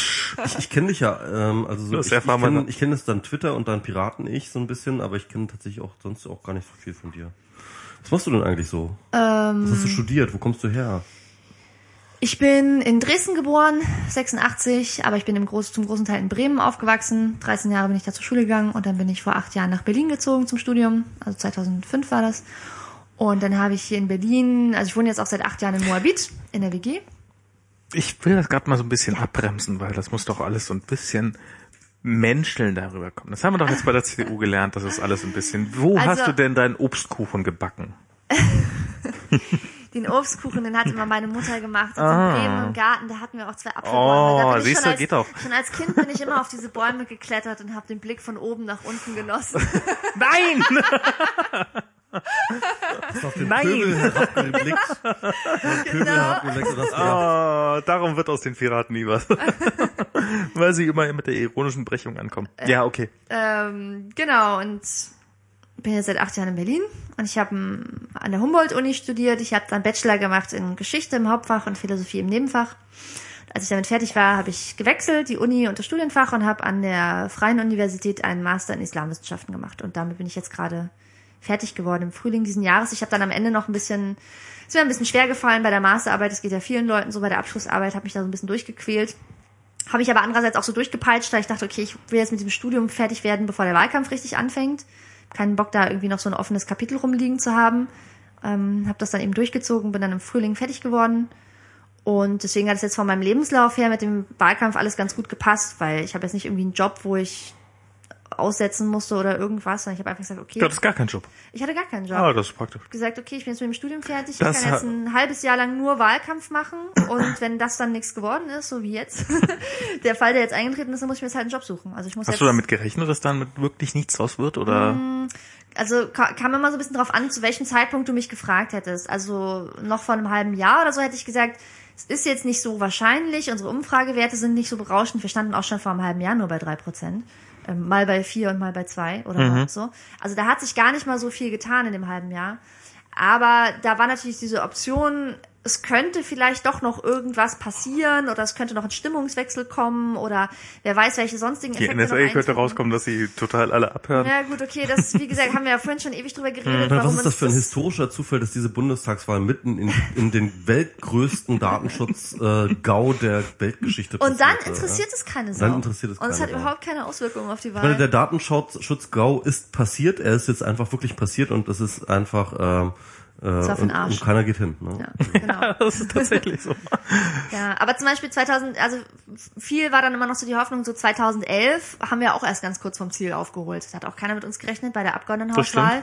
Wir selber auch nicht. Mhm. Wir haben irgendwie Wahlkampf gemacht, aber sind nicht davon ausgegangen, dass irgendjemand da einzieht oder dass wir auch nur in die Nähe der 5% kommen. Das Dann- stimmt, das dann- war auch echt ein merkwürdiges Gefühl. Also das ist, äh, Ja, Das war dann, auch krass, ja. Und, und, und äh, da haben wir dann irgendwie auch ein paar Plakate aufgehängt und plötzlich sind die Leute aufmerksam geworden und plötzlich waren die Leute interessiert und da haben uns irgendwie ständig die Programmflyer aus der Hand genommen, wenn wir da irgendwie irritiert am U-Bahn-Ausgang rumstanden.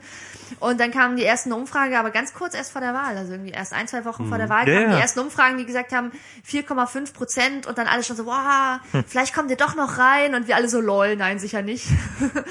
und das war dann ziemlich krasse Und, und, und, Überraschungsentwicklung. und dann entwickelte sich ja auch so eine Medienlawine daraus. Also Genau, Total. und, und es gab halt viele, die gesagt haben, es ist ja nicht vollkommen unwahrscheinlich, dass sowas wieder passieren könnte, dass wir irgendwie, weil Mhm. Ja, wenn das ist ja mit das ist halt die Sache mit Medienlawinen, ne, und mit sich selbst verstärkenden Effekten. Ja klar, aber ihr wart Wenn- damals halt noch neu und fresh, deswegen und jetzt waren wir halt äh, nicht war neu und fresh und jetzt haben natürlich alle über die AfD geschrieben und es Mhm. war halt viel interessanter zu schreiben, so Piraten kommen nicht aus dem Knick mit dem NSA-Skandal.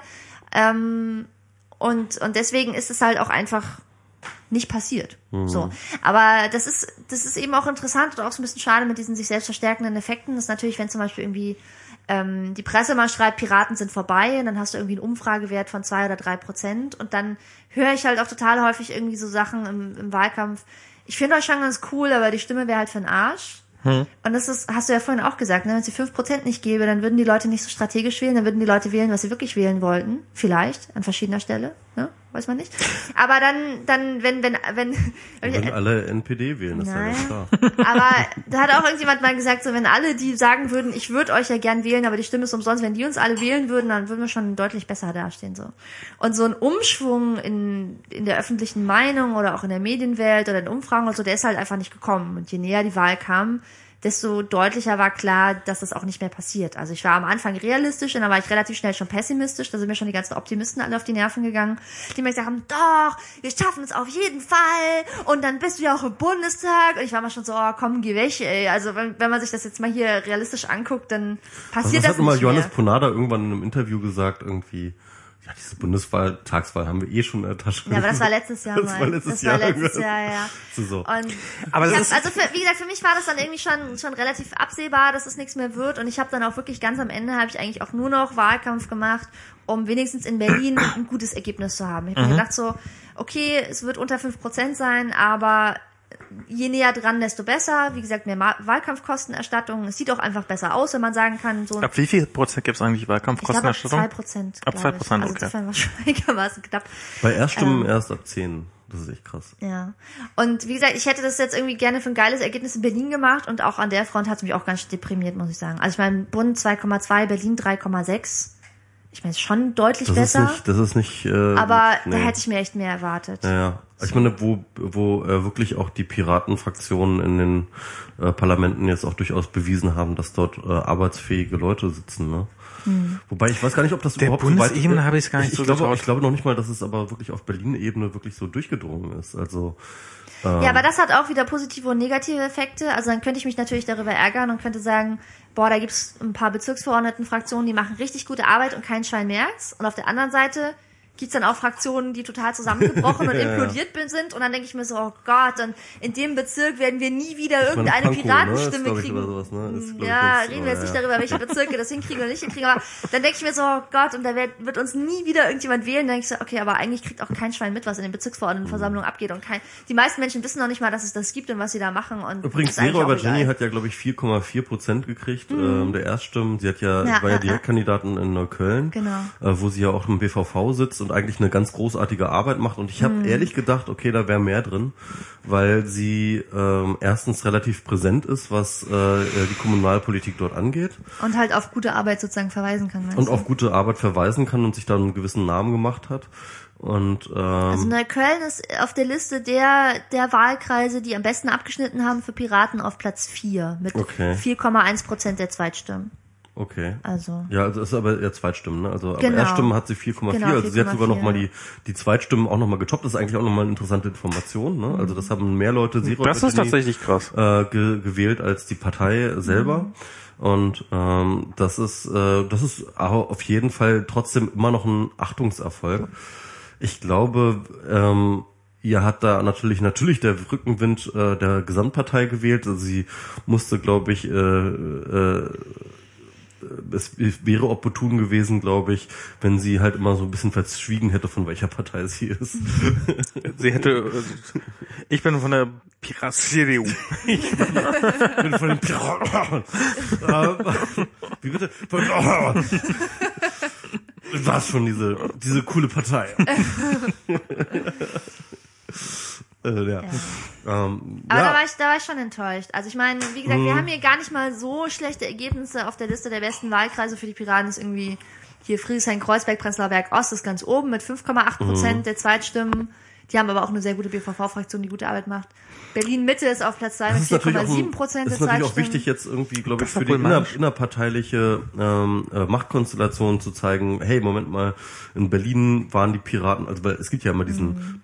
Ähm, also es, es reibt sich ja viel an Berlin. Mhm. Berlin, der, glaube ich, so ein bisschen der linkeste Landesverband ist. Äh, progressivste der, auf jeden der Fall. progressivste und link, linkeste Landesverband, glaube ich, äh, innerhalb der Piratenpartei, an dem sich auch mal viele andere pa äh, Landes, äh, Parla äh, Landesverbände Verbände. äh, abarbeiten. Und wenn jetzt aber der Berliner Landesverband eben auf die meisten Stimmen verweisen kann, dann ist das natürlich für sie auch ein politisches Argument zu sagen, so, hey, Moment mal, ähm, der Bundestagswahlkampf ist nicht an linken Positionen gescheitert. Genau. Genau, genau, Liebe süddeutsche Piraten, ich habe euch nicht gewählt, weil ihr nicht links, gen- äh, weil ihr nicht, weil ihr zu weit links wart. Ja, Bitte, bitte alle austreten, bitte mehr linke Position. ja, genau. Ja. Und dann zieht auch dieses Argument mit, wir müssen zurück zu den Kernthemen oder so nicht mehr. Also ich meine, da kannst du ja sagen, wir haben die Abgeordnetenhauswahl 2011 haben wir auch nicht mit Kernthemen gewonnen, Ja, eben, sondern mit der Programmerweiterung. Und Doch, jetzt- auch. Auch mit Auch, aber Kernthemen. nicht nur, aber glaube nicht, nicht, ich nur. glaube und nicht. auch Also Ich weiß, warum ich meine Stimme gegeben habe. Okay, du hast gesagt, weil Wegen Berlin Kernthemen. braucht eine progressive Netzpolitik, deswegen hast du ähm, Ja, echt. Ja. das wäre doch cool gewesen, wenn wenn hier so Berlin als Stadt so also wenn wenn Wieso was hast wer? Also, die sind ja groß reingekommen. Also ja, aber wenn wenn das jetzt noch so richtig sich so durchgeschlagen hätte, dass das absolute Mehrheit. N- Ach, weiß der Teufel was. Aber einfach, ähm, also ich bin, ich bin zufrieden mit dem, was, was, was es geschafft hat, aber ähm, ja, Berlin als coole Stadt, die ähm, auch äh, in Netzthemen progressiv ist und auch wenn sie vielleicht da an dem Punkt jetzt nicht so irre viel zu sagen, doch zumindest äh, Bundesratsinitiativen startet etc. pp, was, was auch immer da möglich ist, ja, hätte ich sehr cool gefunden. Also das ist ähm, die Leute trennen eh nicht scharf. Ich meine, wie oft, ich habe gestern mit irgendwelchen, also ich meine, wenn man, wenn man irgendwas gegen die AfD schreibt oder gegen die FDP oder überhaupt gegen äh, nicht ganz linke Parteien schreibt, ähm, da kriegt man ja immer sofort was auf Twitter an den Kopf gehauen und da so, ja, aber die Bildungspolitik bei der AfD, das ist doch, äh, aber sorry, äh, Bildung ist nun mal Ländersache und nicht Bundessache. Also es ist, wärst du bei diesem, aber findest du das denn gut, dass das so ist? Ja, dann geh vors Bundesverfassungsgericht, wenn du das scheiße findest, dass das Ländersache ist und nicht Bundessache. Aber das ist, so vielen Leuten ist das überhaupt nicht bewusst, was Bund und was Land ist, sondern die wählen klar, ja. immer das, was sie wählen und ähm, Ja, ja, klar. insofern darauf sollte man also das ist jetzt alles, ähm, Das ist, das ist ja immer so lustig, dass die Landtagswahlen ganz oft irgendwie Entscheidungen über die Bundespolitik äh, äh, widerspiegeln. Ähm, weswegen natürlich auch äh, du immer diesen Effekt hast, dass sobald irgendwie du eine Regierungsänderung hast, dass sich dann ähm, die Landesparlamente auch umchangen und zwar in die andere Richtung. Also das ist immer so so dagegen arbeitet. das ist ja in Amerika mit hier äh, Senat, Ja, also genau. Mit, mit, Senat und Präsidentschaft ist das ähnlich, ja. genau, Ja, ja. Ähm, Repräsentantenhaus, Repräsentantenhaus, ja. ja. Es gibt ja Senat und Repräsentantenhaus. genau. Die zwei Häuser. So, ich würde sagen, jetzt wo wir hier alle so entspannt darlegen, ähm, Beenden wir die Haben Sendung. wir, haben wir genug über die Wahl geredet? haben wir genug über die Wahl geredet. Kommen wir haben zu wir- anderen Themen. Haben wir, wollen wir wirklich andere Themen machen? Okay. Nein. Nein. Das war ironisch gemeint. Ich, da, Okay. ich, ich, wollte, ich wollte eher sagen, lasst uns hier mal entspannt in den Abend Ich überlege gerade, noch irgendetwas, äh, wollen wir noch mal ganz kurz eine Einschätzung geben, worauf es hinauslaufen wird, machtpolitisch, also welche, Na, wir waren uns doch schon mehr oder weniger einig, dass es eigentlich nur eine große Koalition wird und dass es ganz tragisch für die SPD ist. genau, Ach, und ich wollte noch mal eine loswerden, Kerze das war Ich wollte noch mal sagen, flattert uns. das wollte ich auch noch mal sagen, also Flattert uns. wir, ich bin total pleite, ihr müsst mich sofort ganz doll flattern. Flattert Michi. Flattert Michi, ähm, mspr0.de. das auch. Ähm, ich wollte noch mal ganz kurz äh, auf die Konklusion meines Artikels noch mal hinweisen. Ich glaube, dass wir jetzt äh, eine Legislaturperiode, ein, eine schwarze Legislaturperiode für die Netzpolitik erleben werden. Winter's coming. Winter is coming. Und dauert vier Jahre lang. Und das ist das, warum ich eigentlich sage, warum die Netzszene jetzt am Boden liegt. Ich glaube, jetzt ist keine Lobby mehr da, die irgendwelche Vorstöße in Sachen Vorratsdatenspeicherung, Netzsperren äh, oder irgendwelchen ekelhaften Urheberrechtskörben und Handelsabkommen irgendwie entgegen, etwas entgegenzusetzen hat. Und ähm, ich glaube, äh, wir werden jetzt echt sehr, sehr viel Ekelhaftes sehen. Ich habe übrigens, ähm, Aber ich, übrigens ich probiere es positiv zu formulieren. Im Bundestag ist niemand, auf den ihr eure Hoffnung setzen könnt. Ihr müsst selber aktiv werden. ja, wollen wir es hoffen. Doch, Gut, das ist, das hat bei den Netzsperren damals auch äh, zumindest. Gute Nacht, Netzpolitik. Schlaf gut und träum was Schönes. Also es Genau. wird, es wird schwarz-rot. Also äh, bin mir große sicher. Koalition. Und das wird schlimm.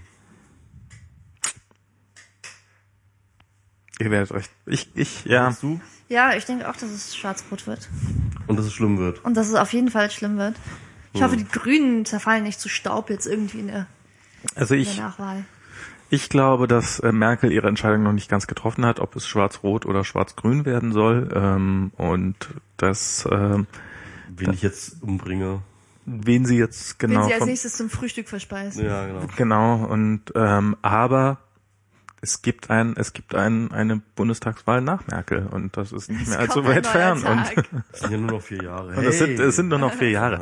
Ich meine, dann sind wir, ich bin jetzt 35, dann bin ich 39, dann bin ich 40 und dann ist, ist so eine neue Hoffnung auch mal gut. Na, mal gucken. Vielleicht Dann halten sie auch endlich nicht die, vielleicht haben wir sie unseren auch nicht die ganze Jugendtraum verwirklicht. Da sind wir endlich nicht mehr die junge Netzpol netzpolitische Bewegung, sondern sind wir wirklich die, Die alten. Säcke. wir alt endlich sind geworden. wir endlich Establishment. Ich will, dass wir nächstes Jahr, nächste Bundestagswahl sind wir Establishment oder es ist einfach alles Kacke gewesen. So. Gut. Ich habe keinen Bock, den Ströbel zu machen. Also Establishment oder Kacke. Bis zum nächsten Mal. Dann mit einer immer immer noch ohne Regierung. Ja, Bis zum nächsten Mal haben wir es noch nicht, oder? doch, bestimmt. In zwei Wochen? Ich glaube nicht. Ich glaube auch nicht. Auch eine gute Wette. Egal. Bis zum nächsten Mal. Ciao. Tschüss. Tschüss.